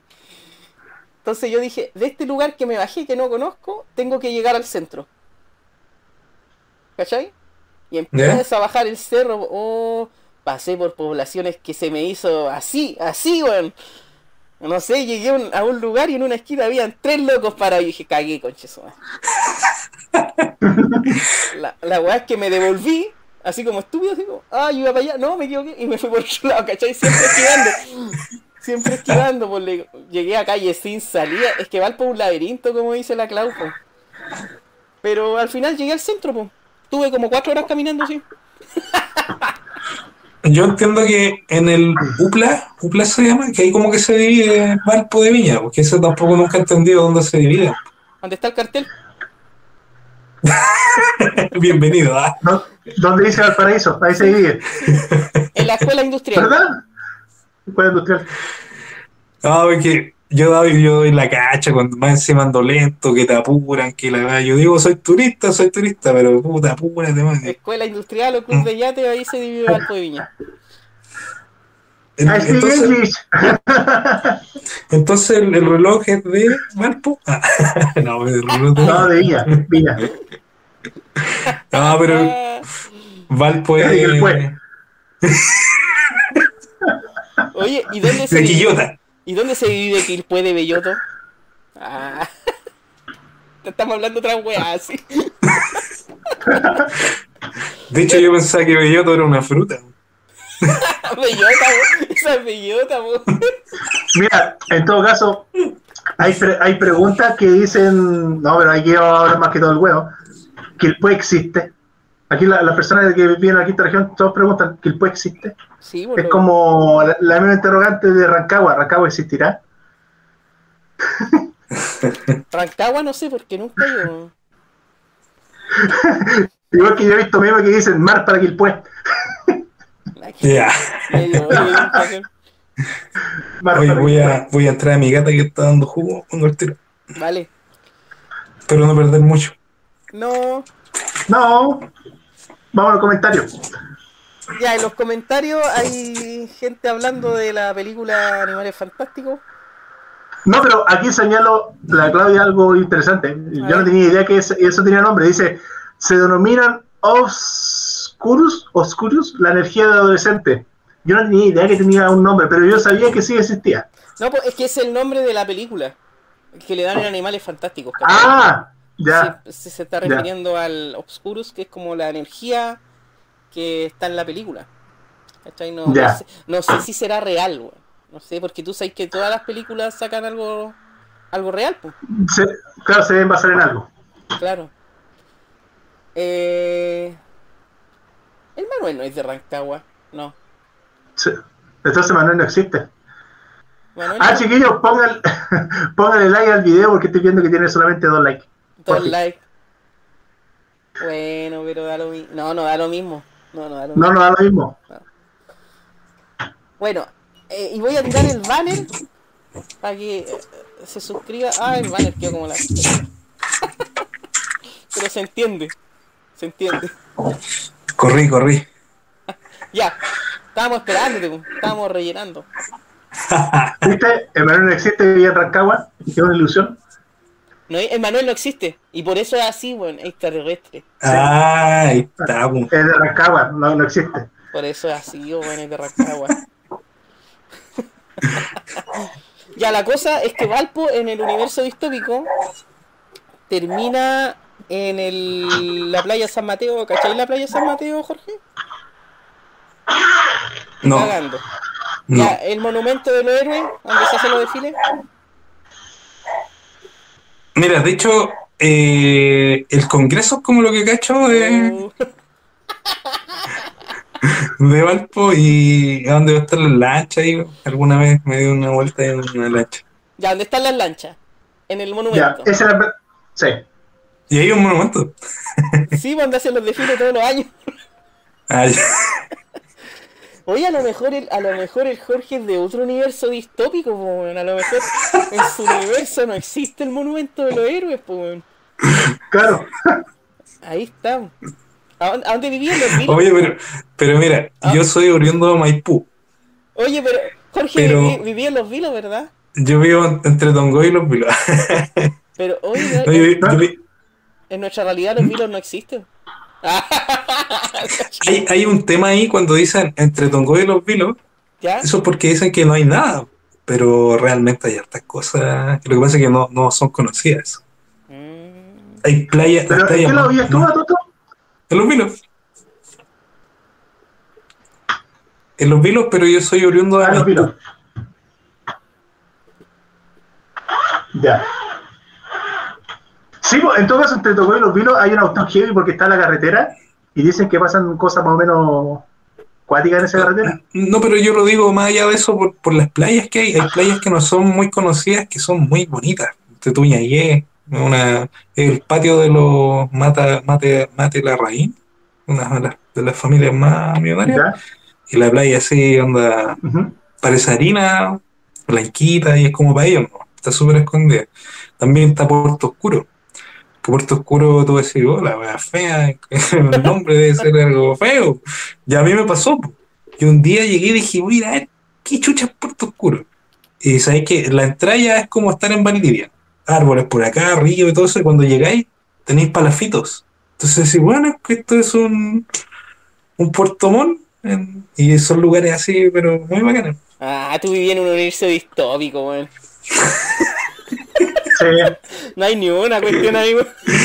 Bueno, y, y, de, y de ahí para pa Kili, y ahí sí que otro, pa otro universo, que ahí hay unas plantas que te hacen imaginar cada vez. Es cuático para allá. Kilimarí sí tiene lugares muy místicos, tiene mucho cuarzo y lugares así para... Yo lo que conozco allá nomás en, en Mincha. Oh, Mincha es muy lindo, pues ese río que hay. Es que sabes que yo me, me reencanté de los vilos. Yo encontraba tan fome, decía este lugar para ir a jubilar y todo tan fome. Pero empecé a agarrar el auto, empecé a ir a conocer lugares y me reencanté. Mincha es un lugar muy lindo, un río que pasa muy bonito. Ahí está, no sé si conociste la piedra del diablo o el asiento del diablo. No. Ya está acostado del río y hay una escritura prehispánica en esa roca, una roca gigante. Hay símbolos prehispánicos. Y, de, eh, y acostado de los, de los símbolos hay una parte que, que es como un asiento, como una piedra gigante, y le hicieron como un, como un calado que queda como asiento. Oye, pero, pero eso queda en Mincha, Mincha. Pues lo voy a ver, me llama la atención. Queda en, Mi- queda en Mincha Sur. Ah, ya. Al lado de acá. Ya, yo siempre voy a Mincha Norte. Mincha Norte, Mincha Norte es bonito. Mm. Sí, pues allá tengo, familia, tengo familia, el- tengo un tío que es director del colegio de Mincha, entonces te- tengo harta familia ahí en, en ese, en ese lado. Mira qué bonito. Yo creo que algún día nos vamos a tener que conocer, Donkey, para que me digáis dónde está el JJ de la, de la Chorrillana. Sí, sí, Sí, o, o el mastodonte, que siempre he dado la cacha preguntando dónde queda y no. Es que, es que el J. Cruz No, no, es tan no bueno. existe. No es tan bueno el J. Cruz. y el mastodonte ya no existe. Ah, ¿La cagó? yo quiero ir a. Sí, cagó hace como dos años. Oh, no, no que Este cambiado. estallido social, Oh, no, ese- estallido social lo mató. Oh, qué mala. Qué mala, weón. Pero el otro todavía existe. Sí, En uno de esos donde te podías dejar tu firma y todo eso, ¿no? J. Cruz. sí. Sí, J. Cruz. Mm, bueno. Buenísimo. Ya quiere ir a hacer vandalismo a Valpo. Claro. A rayarla, weón. Voy Yo a puro rayar. Oye, yo, yo desde el 2010 hasta hoy, yo encuentro que igual han cambiado harto el Viña Marino y el que uno lo nota. No sé si yo me acostumbré mucho a lo calmado de acá, a los vilos, pero encuentro que están como más agresivos, como que el estrés llegó allá. O sea, uno antes notaba un Viña Marino, entonces oh, son como más, más cordiales, Ujú. ahora están como todos más, más estresados. ¿Tú sentí eso, no? De- sí. De hecho, yo quiero puro arrancar de acá. Que llegaron muchos santiaguinos. Esa es la típica. Toda la Es que es verdad. santiaguino. Así con los sueños, pues, cabrón. Sí, No, nomás. es, que, es que eso es como... No, no, pero ustedes se van a dar cuenta que todo esto tiene una relación. Claro. Sí, porque eso al final. Bueno, no, Ahora que tiene razón que yo cuando era chico, bueno, reduciendo el tema de Mincha, que era un lugar así como de, de energía, porque uno siente que hay una energía ahí, y yo me subía a los cerros, y cacho, yo era chico, tenía como 14 años, y me sentaba a, a tomar aire y a relajarme, y empezaba como a meditar. Y era muy bacán la, la experiencia, muy, muy bacán.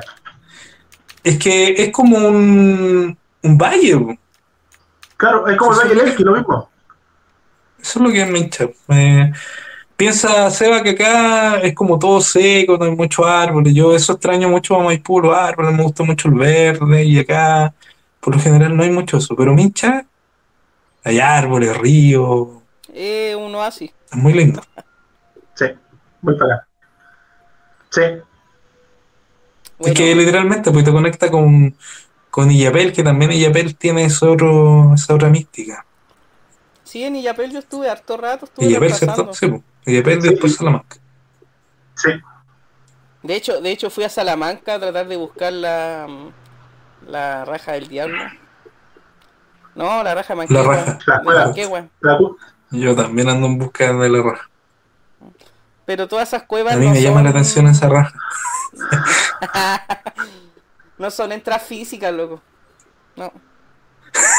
No, pero creo que no se puede llegar allá como que es un parque como protegido. Es un parque nacional. Lo que pasa es que tiene relación con los. Sí, pero tiene relación con el tema que estamos hablando, porque finalmente esto, esa cueva existe, pero existe una realidad alterna. Ah. O sea, tú Bueno. puedes acceder, pero no, no físicamente, sino que a través de, de los sueños. Se dice que es un portal eso, porque tiene conexión Claro. con, con otros lugares. La mayoría de las personas que han accedido es por, bueno, los brujos por transformarse en el pájaro, que ya le puse respeto después de que el se Claro. lo pegado. Y Sí. ahora la pregunta clara viene, ¿qué es ese pájaro? ¿Es un pájaro físicamente normal o es un- una, una especie de, de ente astral?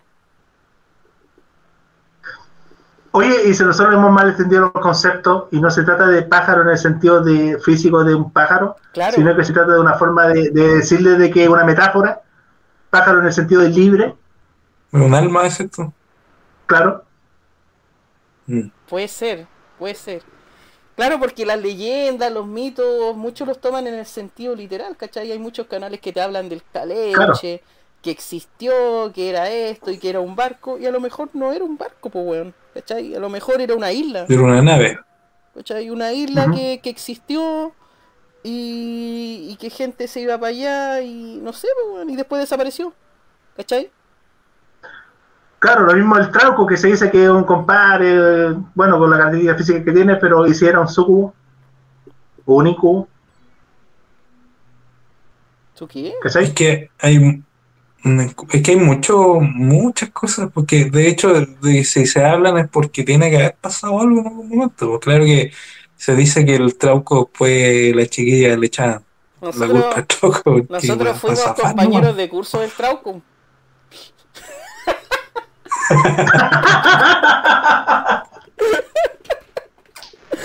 Ah, Puta que ando funable. Sí, weón, mejor quédate callado. weón. Y bueno, nosotros fuimos compañeros. De hecho, se le perdió un anillo, po, weón. Robaba anillos, robaba anillos. Robaba anillo, robaba pertenencia. Le, le llama la atención el oro, la cosa brillante. Claro. Oye, mira, la- Claudia dice que, que es mentira que entre Tongo y los vilos hay algo. Yo no he dicho que hay personas, yo dije que hay paisajes maravillosos que no han sido descubiertos. De que está solo, está solo. Por eso son tan bonitos los paisajes. Es inhóspito. Sí, Sí. Es que, desolado. es que hay playas vírgenes, pues ese es el tema. Mira, lo que podríamos hacer es ir a tu casa, Jorge, todos los, los de la comunidad. ir a un Y, lugar. y hoy sí, estaba pensando en hacer algo así como turismo, porque hay muchos lugares que no nadie tiene idea que existen. De hecho, aquí al ladito también en los muelles hay una parte donde sale, ponte todo el, el, el mar así para arriba. No sé cómo se llama eso, tiene un nombre. Entre las rocas hay un lugar que dicen que si tú te caís, cagáis, pero sale así con mucha fuerza el mar. ¿Un sifón? Y Una no sé si- rompiente. Rompiente. eh, no sé si, no, no es una rompiente, es como un hoyo y de ahí sale el mar así para arriba. un Una sifón. cueva. Un sifón. Igual que ¿Le dicen ojo de mar también o no? eh, parece, sí. Eh, Yo es como un, es como un iceberg, creo que es como lo, Claro. lo- lo que lo que hace ahí. Y, y también hay un lugar que no todos conocen, me lo mostró una persona que es así clave, que ahí yo llevé, no sé si, si recuerdan cuando yo recién hice el primer envío, el, el Cristian en uno de los comentarios puso que hable de la de una de una brasileña que yo conocí. Que a esa brasileña yo, yo la llevé a ese lugar porque yo considero que es un lugar así muy bonito, muy de hecho yo conozco bastante Chile para el sur, sí, para el norte no mucho, pero uno de los lugares más lindos que yo he conocido es est- estas playitas como escondidas que hay. Y este lugar, para llegar ahí, tú tenés que pasar por debajo de rocas, por eh, partes donde sube el mar y tenés que meterte así, y llegáis a un lugar que es como que lo, lo hicieron, es como una especie como de como de altar que queda Ya. abajo de una roca, una cueva, y llega el mar así, y yo llevé esta mina ahí, y esta mina me dijo, no, yo, yo soñé con esto, hablando de los sueños. Yo dije, yo estuve aquí, y se quedó a acampar ahí, loco, se quedó como cinco días, y meditar, y hablar de que ella decía que tenía que, una misión que hacer ahí, no sé qué fue, que yo de vez en cuando le llevaba agua y me retaba, me decía, no, yo que estar sola aquí. Y un lugar así muy, muy bacán, eso queda en Bahía Azul, se llama ese lugar eso queda allá entre los Vilos y Pichidangui. Que yo creo que no nadie sabe que existe eso. ¿Y ese lugar energético? ¿Sentiste algo Es raro que- cuando fuiste para allá? Es que ella me dijo que es un lugar que era un lugar que ella había vivido ahí. Y es súper loco, pues, pero pero vivió en otra vida, no sé. Eh, Eh, claro, eh, tiene, mira, para empezar, para entrar ahí tenés que pasar como por una cueva. Y de tierra así todo, y llegáis ahí. Y llegáis ahí, tiene puertas, y tiene así. Yo creo que ese lugar lo hicieron. Y es como una cúpula con vista al mar. Y yo, yo ni cagando me quedaría ahí. Es muy lindo, pero no me quedaría ahí porque el mar pega muy fuerte. Es como que, como que te quedaría a dormir en una roca. mm, Y ella se quedó, po. ella se quedó, yo la encontré valiente. Después me contaba que ella en un momento sintió que el mar se iba a salir porque pega fuerte. y- Voy a tratar de ir alguna vez y sacar fotos para que me entiendan, porque así contándolo tienen que verlo. No, sí tenemos que hacer un tour, pero el próximo año, el 2024. Sería- bueno hacer un, sería bueno hacer un tour y hacer uno en vivo. sí. Interesante. sí, sí. Es que la- la De idea. repente, Dale nomás. dale, dale. No, dale nomás. Yo cierro. De repente, de repente se- hacer, eh, ponte tu vista a, a lugares, cerros así eh, inhóspitos y tratar de hacer contacto. Yo, me encanta. Yo solo no lo haría, pero con un grupo de amigos, tratar de hacer contacto con. O para allá, para, donde está el. Yo sé dónde vive el Claudio Pastar por. ¿Ya? ¿Para qué lado vive por con Barbalá. Tengo contacto con, con personas que, que tú puedes llegar allá. Que vas a llevar una carpa y te quedas ahí con la comunidad. Da, Y bueno. allá, y allá se ven así. El pan de cada día ver un extraterrestre, o sea, no extraterrestre, nave y cosas así. De hecho, Y yo hacen- una. Hacen meditación los chiquillos allá. Mira, yo entiendo que, que ahí tú lleváis tu carpita, incluso te puedes quedar a vivir ahí. No te cobran nada, ni nada. Y, y el Claudio está como para arriba, para la cordillera, y él como que baja y da los mensajes y todo eso. Una cosa Ya. así, una comida como, no sé si hippie, pero eso me dieron a entender a mí cuando me hablaron, que me dejaron de invitado y todo eso. Está interesante. Qué Es la misma que habla de lo, es la misma que habla de lo, de, de- de esto del, del audio que mandé la otra vez, que decía que le habían dicho que iba a venir Sí. un terremoto más o menos, ya. Ella y ellos se fueron a ir para allá, por lo mismo, En el capítulo. Y cuando el, el Claudio habló de eso, él dice que él se alejó de Santiago porque todos como que lo, lo tildaron de loco, o otros lo tenían como para pa, pa hacer rating y verlo como un payaso. Entonces él se alejó de ese lugar, o sea, de, de Santiago, y, y llegó ahí. Y cuando llegó a esos lugares, eh, conoció a un Gabriel, a un así con puro nombre así como de, De Ángeles. de, de ah, claro. Y ellos le dijeron, usted puede vivir aquí, no hay ningún problema. Pero fue así como él siempre como que lo, lo llevó a hacerlo. Y él no, entiendo que no le cobran, vive gratis. Y por eso hace eso, que lleva a comunidades para allá. Ahora, el Cristian me decía que eso es una secta. Pero yo Es lo que pasa es que tiene características tiene características de, celta, de secta.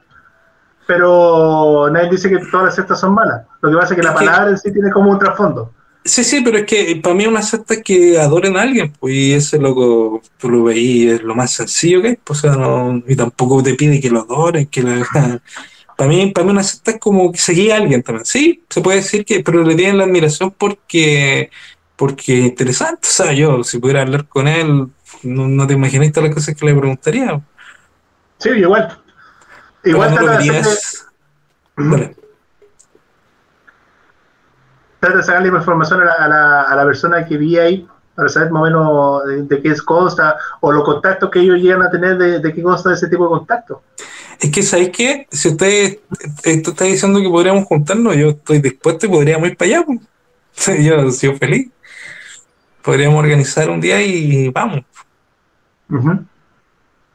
Bueno, lo más seguro es que si vamos, nos van a decir de que no llevemos cámara ni, ni una de esas cosas. A lo más tomemos nota. Es que yo creo que le puedo preguntar.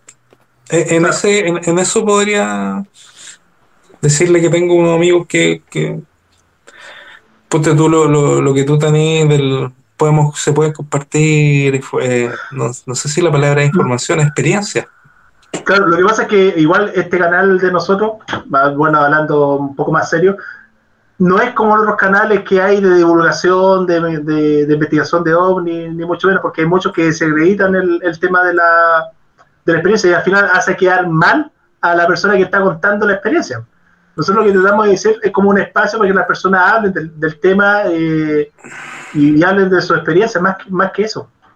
Mira, yo, yo a ellos los conocí eh, efectivamente por un, por un canal que se llama, se llama, de hecho todavía está, Espacio Ovni, algo así. Y, y a él lo entrevistaron, estuvo el- varios, un ufólogo también, y él se molestó y se retiró porque, claro, también hicieron como, como para subir el rating y todo. Y yo quedé con el lazo con ellos. Ujú. ¿Cachai? Después la persona de, de- de este grupo que te digo yo me decía, no, si estos son puros chantas y la cuestión, y, y como que querían dar a entender de que él era un chanta. O sea, le hicieron una, una mala jugada nomás. Qué malo estamos. Porque Sí. por eso, a mí, por ejemplo, a- a- a- con el SEBA también, a nosotros nos carga ese tipo de personas. De hecho, cuando hicimos el video de Friendship, nosotros tuvimos una intervención de otro canal de YouTube que desacreditaba lo que nosotros estamos diciendo. Y, y solamente quería implantar su verdad como la única. Oye, pero eso, mira, a mí, a mí no me molesta que, que alguien te, de- no que te desacredite, pero que haya un debate. Porque tú te acordás la otra vez cuando salió el, este chiquillo que no salió ahora, el. Ah, se me olvidó el nombre. Eh, ¿Brian era? Que todo lo que decíamos nos decía, no, si no, que no". Oye, sí está bien, si todos, es libre, todos son libres de pensar y tener tu, tu opinión, pero cuando ya a la otra persona la desacreditas, así como tildándola como de loco o, o mofándote, yo creo que ahí está mal. Si todos tenemos, tenemos derecho de pensar y, y no, no todos porque todos seguir siempre la, la manada, pues uno puede. De hecho, el, el Claudio, eh, él se alejó de la, él decía la suciedad, no la sociedad. Entonces igual tiene como concepto así bien bacana. Claro, porque una cosa es hablar del tema y otra cosa es imponer algo. Y cuando tú impones, está, está equivocado. Todos tenemos nuestra libertad de creencia, etcétera. Es que en estos temas no se puede Sí. poner.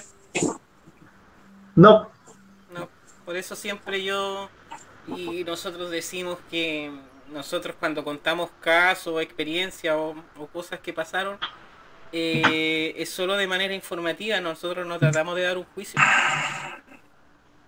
Claro. Claro, yo, por ejemplo, cuando yo comparto mi experiencia personal o comparto ciertos temas, es de acuerdo a mi experiencia, pero no, eso no quiere decir que sea la verdad. Eh, eh, para mí es mi verdad, pero no es la verdad. ¿Se entiende? Claro. Sí. Pero es interesante el, el tema, pucha, ojalá en algún momento, bueno, la comunidad ya encuentro que ya es grande y hay ciertas personas que siempre participan. La Clau, el Manuel, el Obi, el Cristian, el Jorge, eh, la Katy también. ¿Quién más? ¿Se me pasan algunos que siempre participan? No, Más o menos eso. Ah, el, El Ne- Nemix. el Nemix, de veras. Y ahora el nuevo, el que es español, que es súper interesante ¿Sí? lo que habla. Bueno, que él es, es español, pues no. si alguna vez viene a Chile. Pero la cosa es que es que yo creo que ya formamos comunidad y estamos habilitados en algún momento a hacer algo. Claro, obvio. Sería, sería interesante eso. ¿Cachai? Se debe pasar Claro. bien. Pucha, yo, Sí, su carrera paranormal. yo siempre digo la casa de mi abuela que a los pies de la campana. Y pasan Ah, mira. cosas. Y pasan cosas. No, no, eh, yo siempre he escuchado que la- el Cerro de la Campana tiene, hay avistamiento y todo eso. O pasan Es que cosas hay- paranormales. Es que hay de todo, hay de todo, porque resulta de que es un lugar que, que es naturaleza, ¿cierto? Que hay avistamiento ovni, que lamentablemente han fallecido muchas personas en ese lugar también, entonces te puede conectar con diferentes tipos de, de energía o de realidades. Claro. Y entró el Cristian. Sí. El Cristian. Sí, yo creo que hay que hacer algo, hay que planificarlo. Y lo otro que les quería decir a toda la gente que ve esto en vivo, que como bien dice el Donkey, nuestro objetivo no es eh, divulgar, o sea, sí es divulgar, pero no es hacer investigaciones. Por ejemplo, yo ahora la tarde le hablaba al Donkey que yo estoy harto viendo, metido en el tema de los kills, pero uno lo toma para conocimiento propio, ¿cachai? Para poder eh, relacionar los temas que hablamos con algo. porque te- a canales de divulgación de este tipo hay muchos, hay muchos que uno puede encontrar, que puede, te pueden explicar el caso con lujo y detalle, pero el canal de nosotros es más una conversación relajada sobre estos temas, con base de un conocimiento. ¿Cachai? O sea, hay cosas que, que nosotros hablamos, bueno, a veces hablamos puras tonteras, pero, pero siempre hay una base atrás, ¿cachai? Hay lectura, hay estudio, etcétera. No sé qué está haciendo el donkey, weón, la mochila. Sí, está, cer- está cerrando la cuestión. Yo voy a conversar con ellos y les voy a decir, para que sería bueno. A mí cuando me, me A mí habláis me de, llama mucho la atención, de hecho, a mí cuando me habláis del, de ese, del pastel, eh, se me viene al tiro a la mente, pero mira lo que es la, la, la tontera. Weón. Pastel, Se, sí. se me viene al tiro a la mente Antares de la Luz, weón. Pero, pero es por el prejuicio que de- es una ya, secta. es que eso era una secta. Para mí eso era una secta. Esa era una secta, pues, claro, porque lo adoraban a Antares de la Luz casi como un dios, pues, weón. De hecho, le seguían todo lo que él hablaba a la par. No, y, Sí, y- y Sí. a mí me llamó mucho la atención ese tema porque había muchos muchos profesionales. Uno siempre dice, ah, los que siguen las sectas son gente que, no sé, po, pero uno, el profesional, uno dice, tiene otro, Es que no es así, no se nos gusta hablando. No es así, Jorge, De hecho, porque, Antares era profesor. porque, ¿por qué sigue gente profesional o gente de un estatus culto estos movimientos? Porque la idea de ello es romper el sistema, pues, ¿cachai? La gente culta o con conocimiento, como sea que se llame, ya saben tanto del sistema y ya están tan ajetreadas que saben que están en un cuadro o en un marco o en un sistema establecido que ellos quieren simplemente romper el sistema y por eso se aíslan. Bueno, y ahí viene el tema también de que, de que todo esto es, está todo armado. No sé si, si me explico. Entonces por ahí ven un escape. Claro, claro. ¿Saben, saben lo que yo pienso al respecto? Eh, por ejemplo, yo muchas veces pienso que el fenómeno que a ellos le ocurre, incluido el de Antares, puede, puede ser real. Puede ser de que ellos efectivamente estén en contacto con algo, con algún tipo de realidad, pero no saben o no tienen conciencia de cómo manejarlo. Y se les escapa de las manos el tema. No sé si, si me, me debe entender. Sí. No sé si te entiendo, porque yo a él lo comparo también con, con este, ¿te acordás que la otra vez le hablé de, de uno de los siete ancianos que hay? Ujú. Que yo, yo pienso que si él hubiera querido hacer algo, lo siguen. Porque yo, no, pues no hablando de mí, sino que la persona que me llevó a él, él siempre decía, no, es que yo tengo que primero preguntar antes de hacer las cosas. Entonces, ya de la forma de verlo a él, como, como actuaba, el tatita este tenía, si la quería hacer, si quería hacer una algo como para beneficiarse con plata, lo podría haber hecho. Aunque yo no sé si el, el altar cobraba, no sé. Sí, cobraba. Y que ahí ya, ya- yo creo que ahí, con ese, con ese concepto tú ya caché que es una cesta. El. Claudio no te cobra porque vais para allá, pues de hecho tú ya hay tu carpa y listo. O sea, ya te cosas para comer, para que comáis tú, eh, pastel no cobra, o sea, la comunidad que está ahí no te cobra. Te invitan nomás. Ujú. A mí nunca me dijeron tenéis que traer tantas lucas, ¿no? Me decían, estáis cordialmente invitados, Es que, tráete una carpita y algo para comer. nomás. es que Antares de la Luz tenía No. una personalidad eh, autoritaria, pues, ¿cachai? Decía que, no sé, que tenían que vender propiedades para poder mantener la comunidad. Es que, es que sabéis que toda esa historia de Antares de la Luz tiene un marco súper diferente al que podemos ver ahora. Que tiene un marco que en ese tiempo se iba a acabar el mundo. Sí, po, 2012. Estaba ese, ese tema en boca. Claro. Entonces es súper distinta a la realidad. Imagínate, hoy ya estamos hablando de secta, igual es bueno un tema como para otro capítulo, pero imagínate aislar a un grupo de personas en un lado y tú le puedes implantar la mayoría de sus creencias porque no tienen otro lugar al, al cual acceder, ¿cachai? Entonces te puedes imponer de manera autoritaria sobre ellos. Yo ahí discrepo un poco porque, ponte tú, yo digo que antes yo era católico y tenía, bueno, es que no es el mismo ejemplo, pero, pero, pero tenía la iglesia ahí, pero yo igual yo tenía sus dudas, porque yo hoy día no es, yo creo en Dios, pero no creo en las religiones. Pero No, yo tampoco creo en las religiones. Pero ¿cachai? Que tal como decís tú, pues, hay personas y ahí viene el fanatismo, pues, cuando ya te tú dices, no, es que así es y, y, el, y todo el mundo está equivocado, yo tengo la verdad.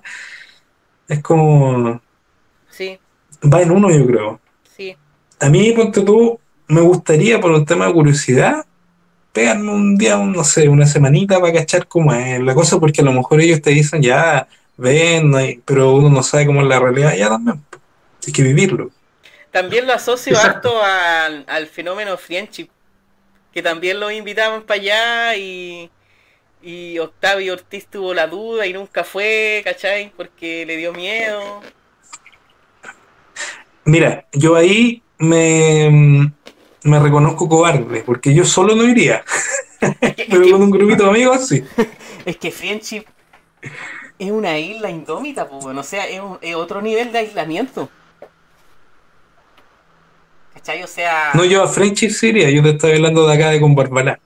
A Frenchy iría solo, pero ¿Solo? así a... No, lo que pasa, yo, yo a Friendship no iría. ¿A dónde? Por lo que digo, yo- a Friendship yo no iría. Porque Friendship es un viaje sin retorno. No, yo a friendship no iría tampoco. No, no, yo no iría. Yo iría. Ten- Tener contacto, sí, pero ir, no. No, a mí, me, a mí French, yo iría así solo, pero a, a acá con Barbalá no. Ser raro. Eh, yo pienso que en Friendship voy a encontrar extraterrestres, pues eso es lo que a mí me siempre he querido. Siempre he Es que- querido. Es que no lo vas a encontrar. Porque más encima creo que ellos te eligen. Claro. Claro, lo que pasa es que si tú quieres ir a Friendship para, con la intención de conocer extraterrestres, no, no te va a pasar. No te va a ocurrir. No lo vas a ver.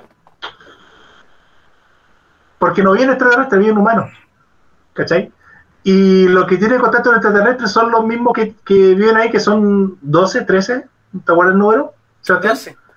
Pues eran 12, por el, número- por el 12. Y ellos son los que tienen contacto, y aún así, porque ellos tienen que, estos supuestos seres extraterrestres viven en una habitación especial, con ambientación especial. Es que, Oye, ¿y por qué tú decís que el- la ida es sin retorno? Porque, porque resulta de que los que buscan el friendship son personas que tienen que ir a trabajar en el fondo para allá. Y, y finalmente ellos no regresan. Creo que según lo que dijo Ernesto de la Fuente en el libro que tiene él, solamente él con su pareja, que está viva allá todavía, tuvieron la oportunidad de volver. claro. Claro. Ya, y la persona que hicieron el reportaje la otra vez, que era como del norte, o es la misma. Él es. Ernesto de la Fuente es la, es la misma. Ah, ya, ya, ya. Ernesto La Fuente. Ya, sí, visto ese reportaje. Mira, lo que... Él él tenía como cáncer, creo que ya está muerto. Murió. Sí, falleció hace algunos años atrás. y murió. Sí. Mira, lo que, lo que es Friendship yo creo que es una base secreta. Una... Nada más que eso. ¿Sí? Pues ya es... Yo creo que el, el en vivo lo tenemos que dejar hasta acá porque la internet está empezando a subir y bajar y se puede caer. Y justo estamos hablando de Friendship. weón. Sí. Yo no sé. Eh, no, pero qué interesante. Sí, no, pero está, está, está justo tomando un, un ritmo interesante dentro de las cosas que no deberíamos hablar porque estaba hablando de los sueños. Cuando uno toca otros temas que están ahí, pasa siempre eso. Acá sí, Con siempre pasa algo. Sí, Friendship pasa. Mm, Con todos los temas que no se deben tocar. Un día se debería hacer un vivo hablando de lo que no se debe tocar. No va a salir. No es que sabes que esas cosas es como para. No, no va a salir, sacar el internet, puta, no van a mutear. Eso va a quedar para un asado. Ah, mira. Sí, para un asado, una fogata, Va a llegar una una nave con un láser y nos una va, cosa. nos va a pulverizar, weón. Sí. Weón. Ah, no, de una. Dale tanta wea.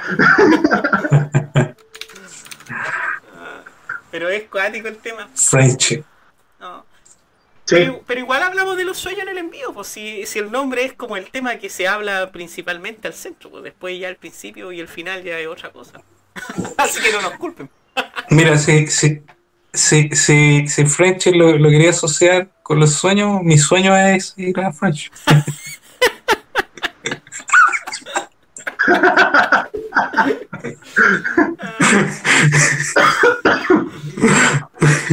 A mí me da risa el comentario de- del Manuel. Que si vamos, capaz que si vamos quedamos todos atrapados ya. capaz. Estaba seguro. Pero. Hay que llevar una antena 4G, weón. Pero. mm, No, teléfono satelital y todo el huevo. Friendship para mí es una base militar secreta de Gringolandia. Nada más. Con. Sí hay extraterrestres dentro. Sí. Pero lo- los, los, los personajes principales no son extraterrestres. Sí hay extraterrestres. Como, como un área 51, como una base dulce. Lo mismo pero en Chile.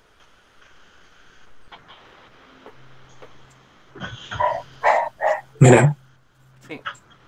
Eso para mí es Friendship. Así que eso. Mira, la edad me dice que su sueño es ir a Jamaica. El Cristian. Ya. No, mi sueño es ir a Grecia, Ahí, a la griega. Ya, creo. Ir a Gre- Grecia. Ya. no sé qué más, po. ¿Qué algún tema? A ver, No, hablamos po. de los sueños lúcidos, sueños premonitorios, eh, pesadillas. Eh... quedaron los, los sueños húmedos en la entera. Ah, es que eso tiene que ver con los sueños lúcidos. Porque. Yo, mira, yo solamente quedé con una duda, y Ya, que no lo señalé en su momento. ¿Por qué lle- llevaste a la brasileña para allá, para ese lado? a la roca. ¿Sabes qué? Ella me dijo, ella me dijo, yo aquí necesito meditar, me voy a bañar desnuda en la playa. Puta, y me nombró un sinfín de cosas. Y yo, man, ¿sabes qué? Le llevaba agüita, le llevaba comida. Con agüita tratando. Copete, diría, copete. Claro. No, pues la primera vez que le llevé agüita, me, no, me dijo, oye, pues si te dije que voy a meditar. Y yo dije, no, pues que venía a ver si podía ver una tetita. Digo. No, no pasó nada. Oye, tan, tan funados ustedes, chiquillos. no, pero la- las intenciones por ahí iban. Ah, ya. No, no funcionó. Ya, pero. no- guapísima. Oye, pero no se hagan los locos. Ustedes han tenido sueños eróticos. Ah, sí. sí Yo creo que todos han tenido. Sí, todo. Oye, pero Yo creo que todos. en sueños lúcidos han. han... Como supuestamente los sueños lúcidos pueden hacer lo que quieran. ¿Cachai? A lo que me refiero. Han ido, han ido a buscar una, una chiquilla, es esto, Claro. la de tus sueños. Claro. Yo no tenido, no se me ocurrió eso los sueños lúcidos. Siempre quiero volar sin más calle. Pero.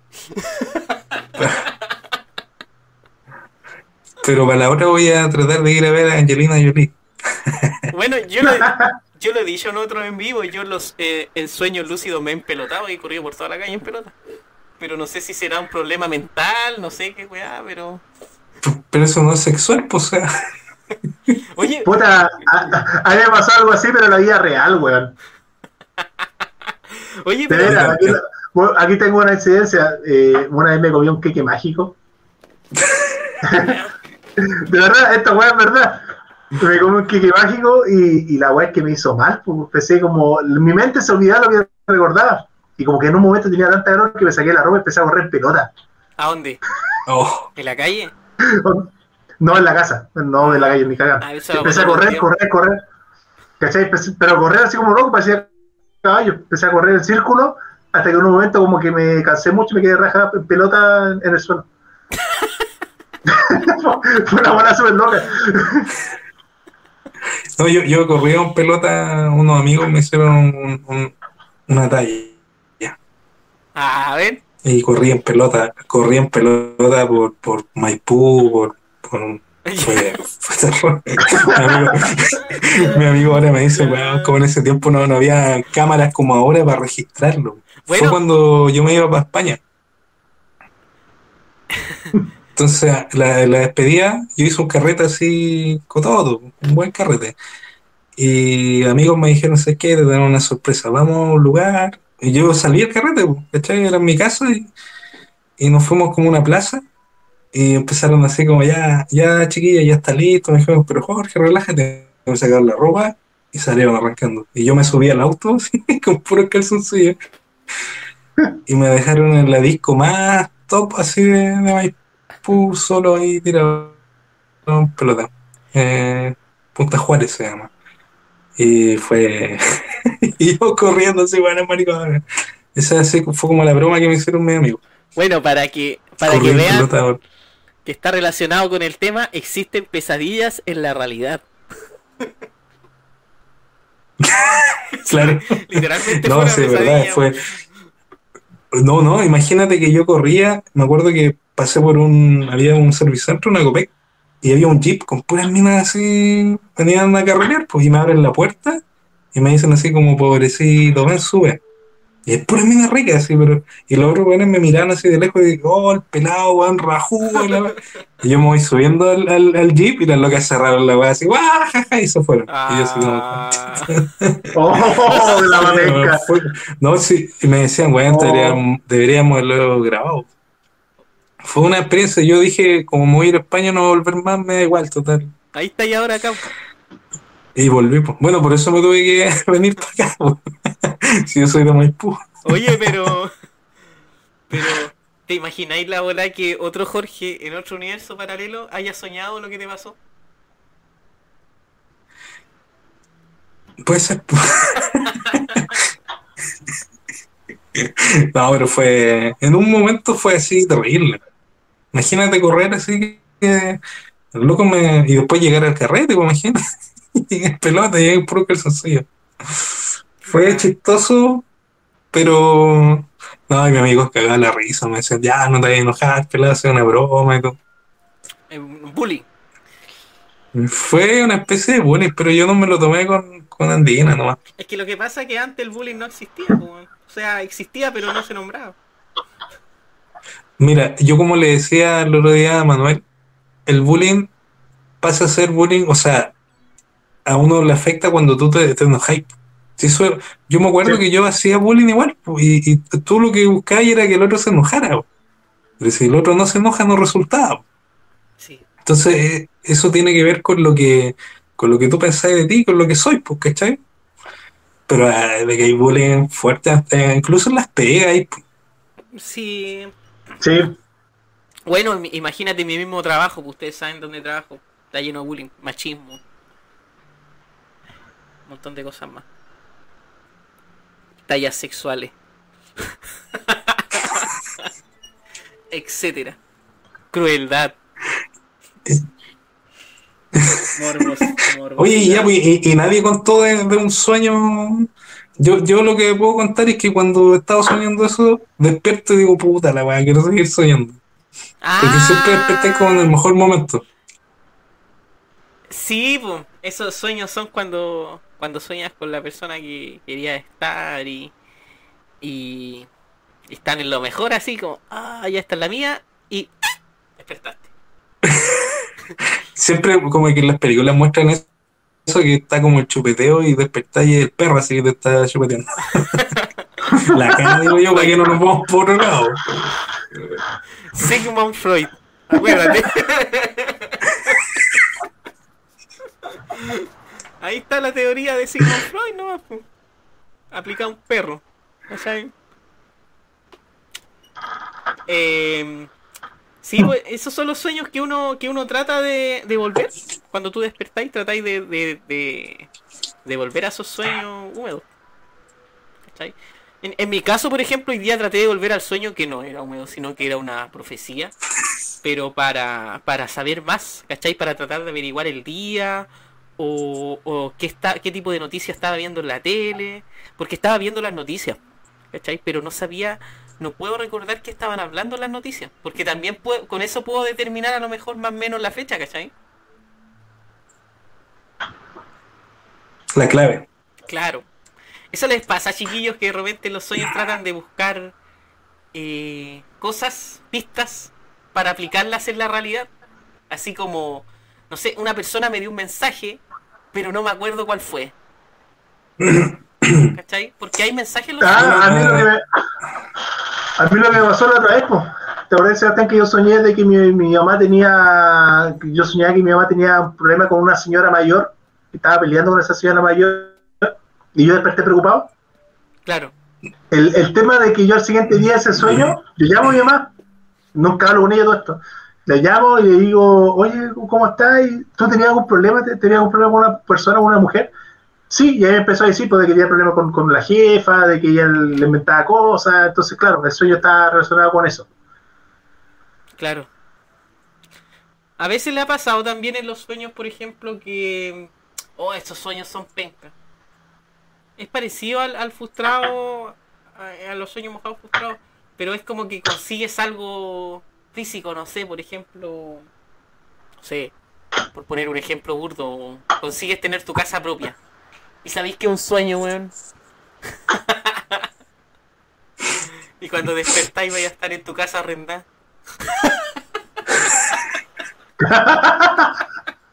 Bueno, yo creo que a todos nos pasa eso. El sueño de la casa propia. El Literalmente. sueño de la casa propia. Y literalmente en la actualidad es un sueño porque está muy difícil. Oye, y, y, y ya que estáis hablando de eso, ¿Ya? ya que están hablando de eso, ¿le ha pasado en la vida real? Que uno, que de repente te pasa algo, porque en la vida igual pasan cosas heavy, y tú dices, no, esto es un sueño. Es un sueño. Sí, bo. Sí, bo.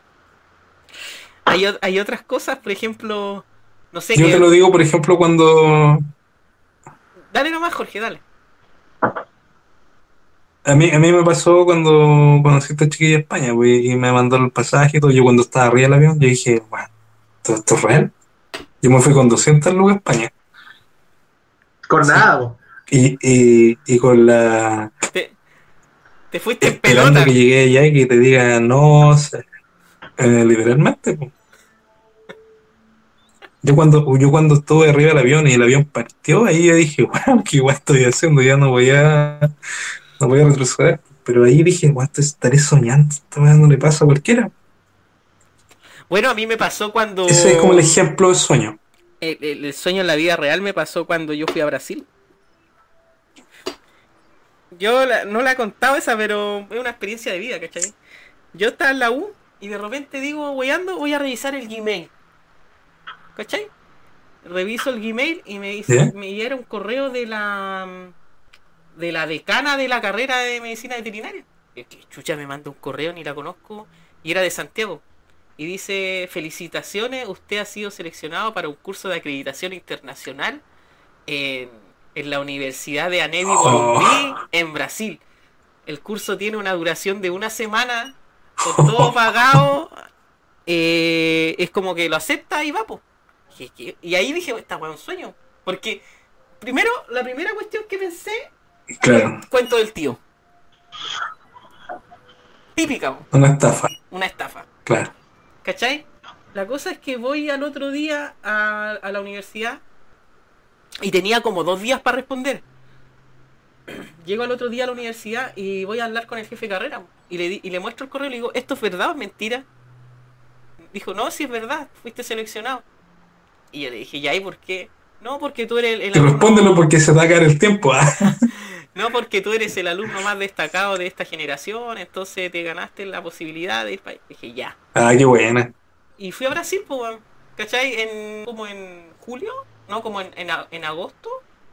Y en diciembre ya estaba en Brasil. Antes de la Navidad, pasé antes de la Navidad ya. En Sao Paulo. ¿Cachai? Fuimos. Y ahí conocí a, a- a personas de, Qué veterinaria de otras universidades que también fueron seleccionadas y todo, pero fui a Brasil, pues. De hecho, ahí tengo el, el título. Me dieron como un título de acreditación internacional.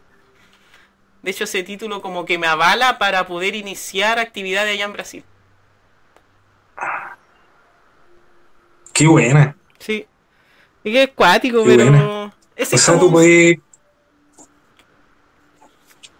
Sí, pues puedo, puedo tú trabajar puedes ir a Brasil a ejercer. a ejercer, pero con un año de. mm, en la universidad.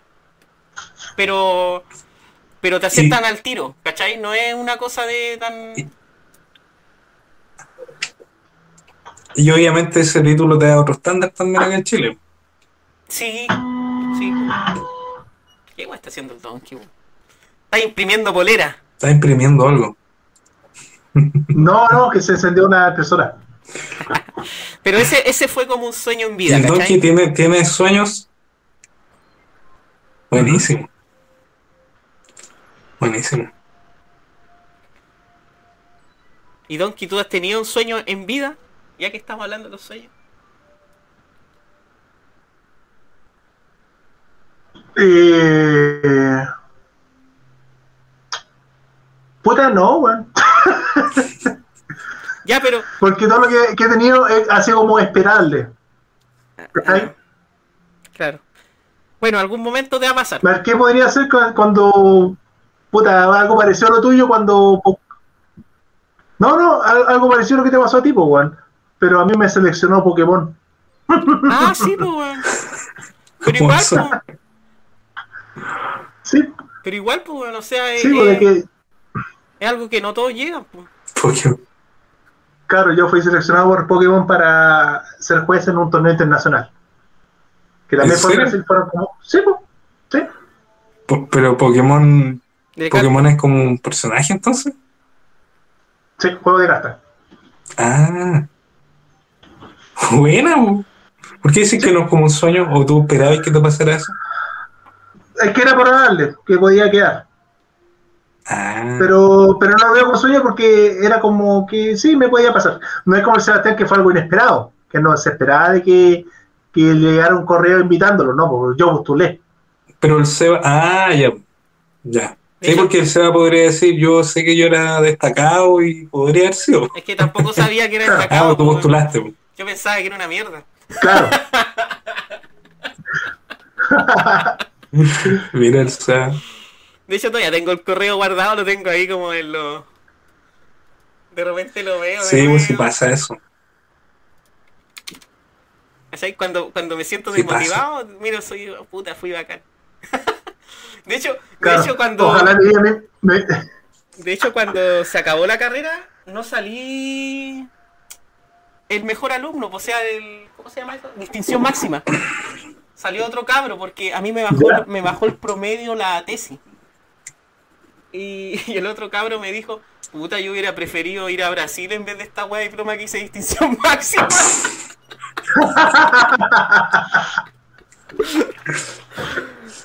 Oye, ¿y cómo lo pasaste allá? ¿Conociste personas? ahí? No, pues sí, fuimos, a estudiar, pues.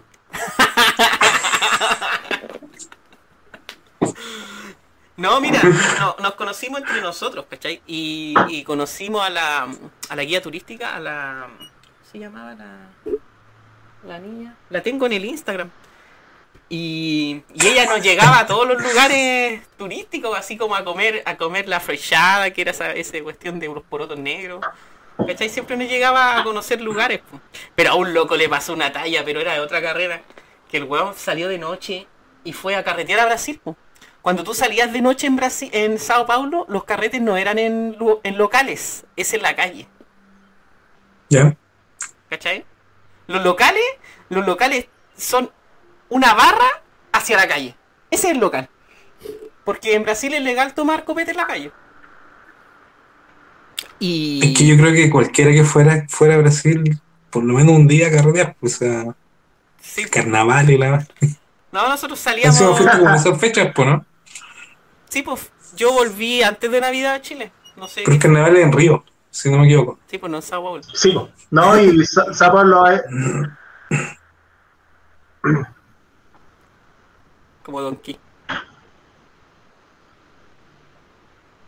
Bueno, la cosa es que un loco le pasó una talla ¿Ah, qué? súper... ¿Yo qué?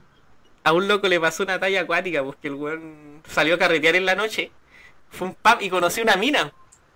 Y el weón entusiasmado así, ah, esta es la mía, conocí la media mina. Y era un trabeco. la cuestión es que, es que, es que se acostaron. Se acostaron para tener la relación y ahí se dio cuenta que no era mujer. Oh. Y allá, allá no te dicen, pues, ¿cachai? No te dicen, cagaste, cagaste. Hola, guachito. Puta que lo huellaron. Era un Sí, estudiante. bueno copete. Más encima era un estudiante de psicología. Ni cayó. Cacha, mira, y, y el Cristian pone que penca la talla. Oye, penca. Qué penca, weón. Pero el buen estaba contento el otro día.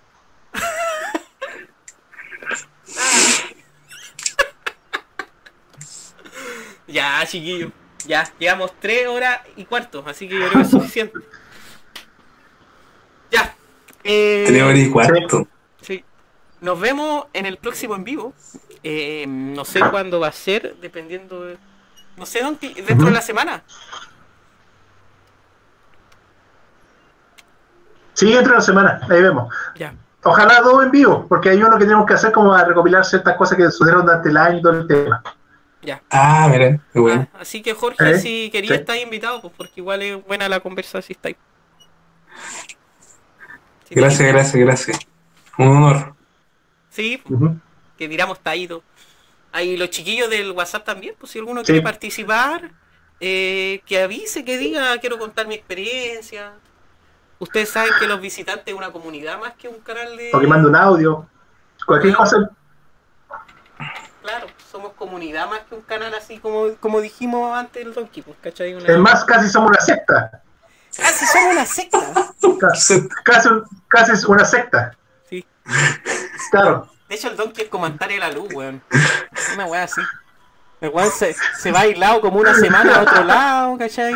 Después aparece, Claro. pide sacrificio de bebés. Vuelvo, vuelvo con mensajes. Y el, el, el, el, el Manuel es como el contactado, ¿cachai? Claro. ¿Estará el Manuel todavía? Sí, no sé. En fin, a todos los que están escuchando son bienvenidos al grupo WhatsApp. Si no alcanzaron el enlace lo preguntan y yo se los mando. Y es un ingreso a una pseudo secta, eh, masonería, lo que sea, pero... pero hay, hay un montón de personajes todos destacables. Así que... Sí, por ejemplo, está el Skull and Bones, está el Illuminati y está el, el chat de los visitantes. Claro. De hecho, de hecho tenemos un- al, al, al, al, Obi, al Obi grabando en Chiloé, pues, weón. Estaba visitando, debe estar con los de Friendship, weón. Claro. Seguramente. Sí, pues el. ¿Cómo se llama? El, el, el Marcelo. Marcelo. Así que eso, chiquillos, nos vemos en un próximo capítulo. Espero que les haya gustado. Y esa es la tónica ahora, pues, más relajado. Así que chao, que estén bien. Y buenas noches, mañana tengo que trabajar. Chucha. No, yo no. Voy a soñar y voy a soñar Yo que estoy trabajando. Estoy en busca de eso. Y voy a soñar que estoy trabajando. ya, chiquillos, que estén bien. Chiquillos, si, si me pasa algo en el pajarraco, le aviso mañana. Ya. chao. Claro.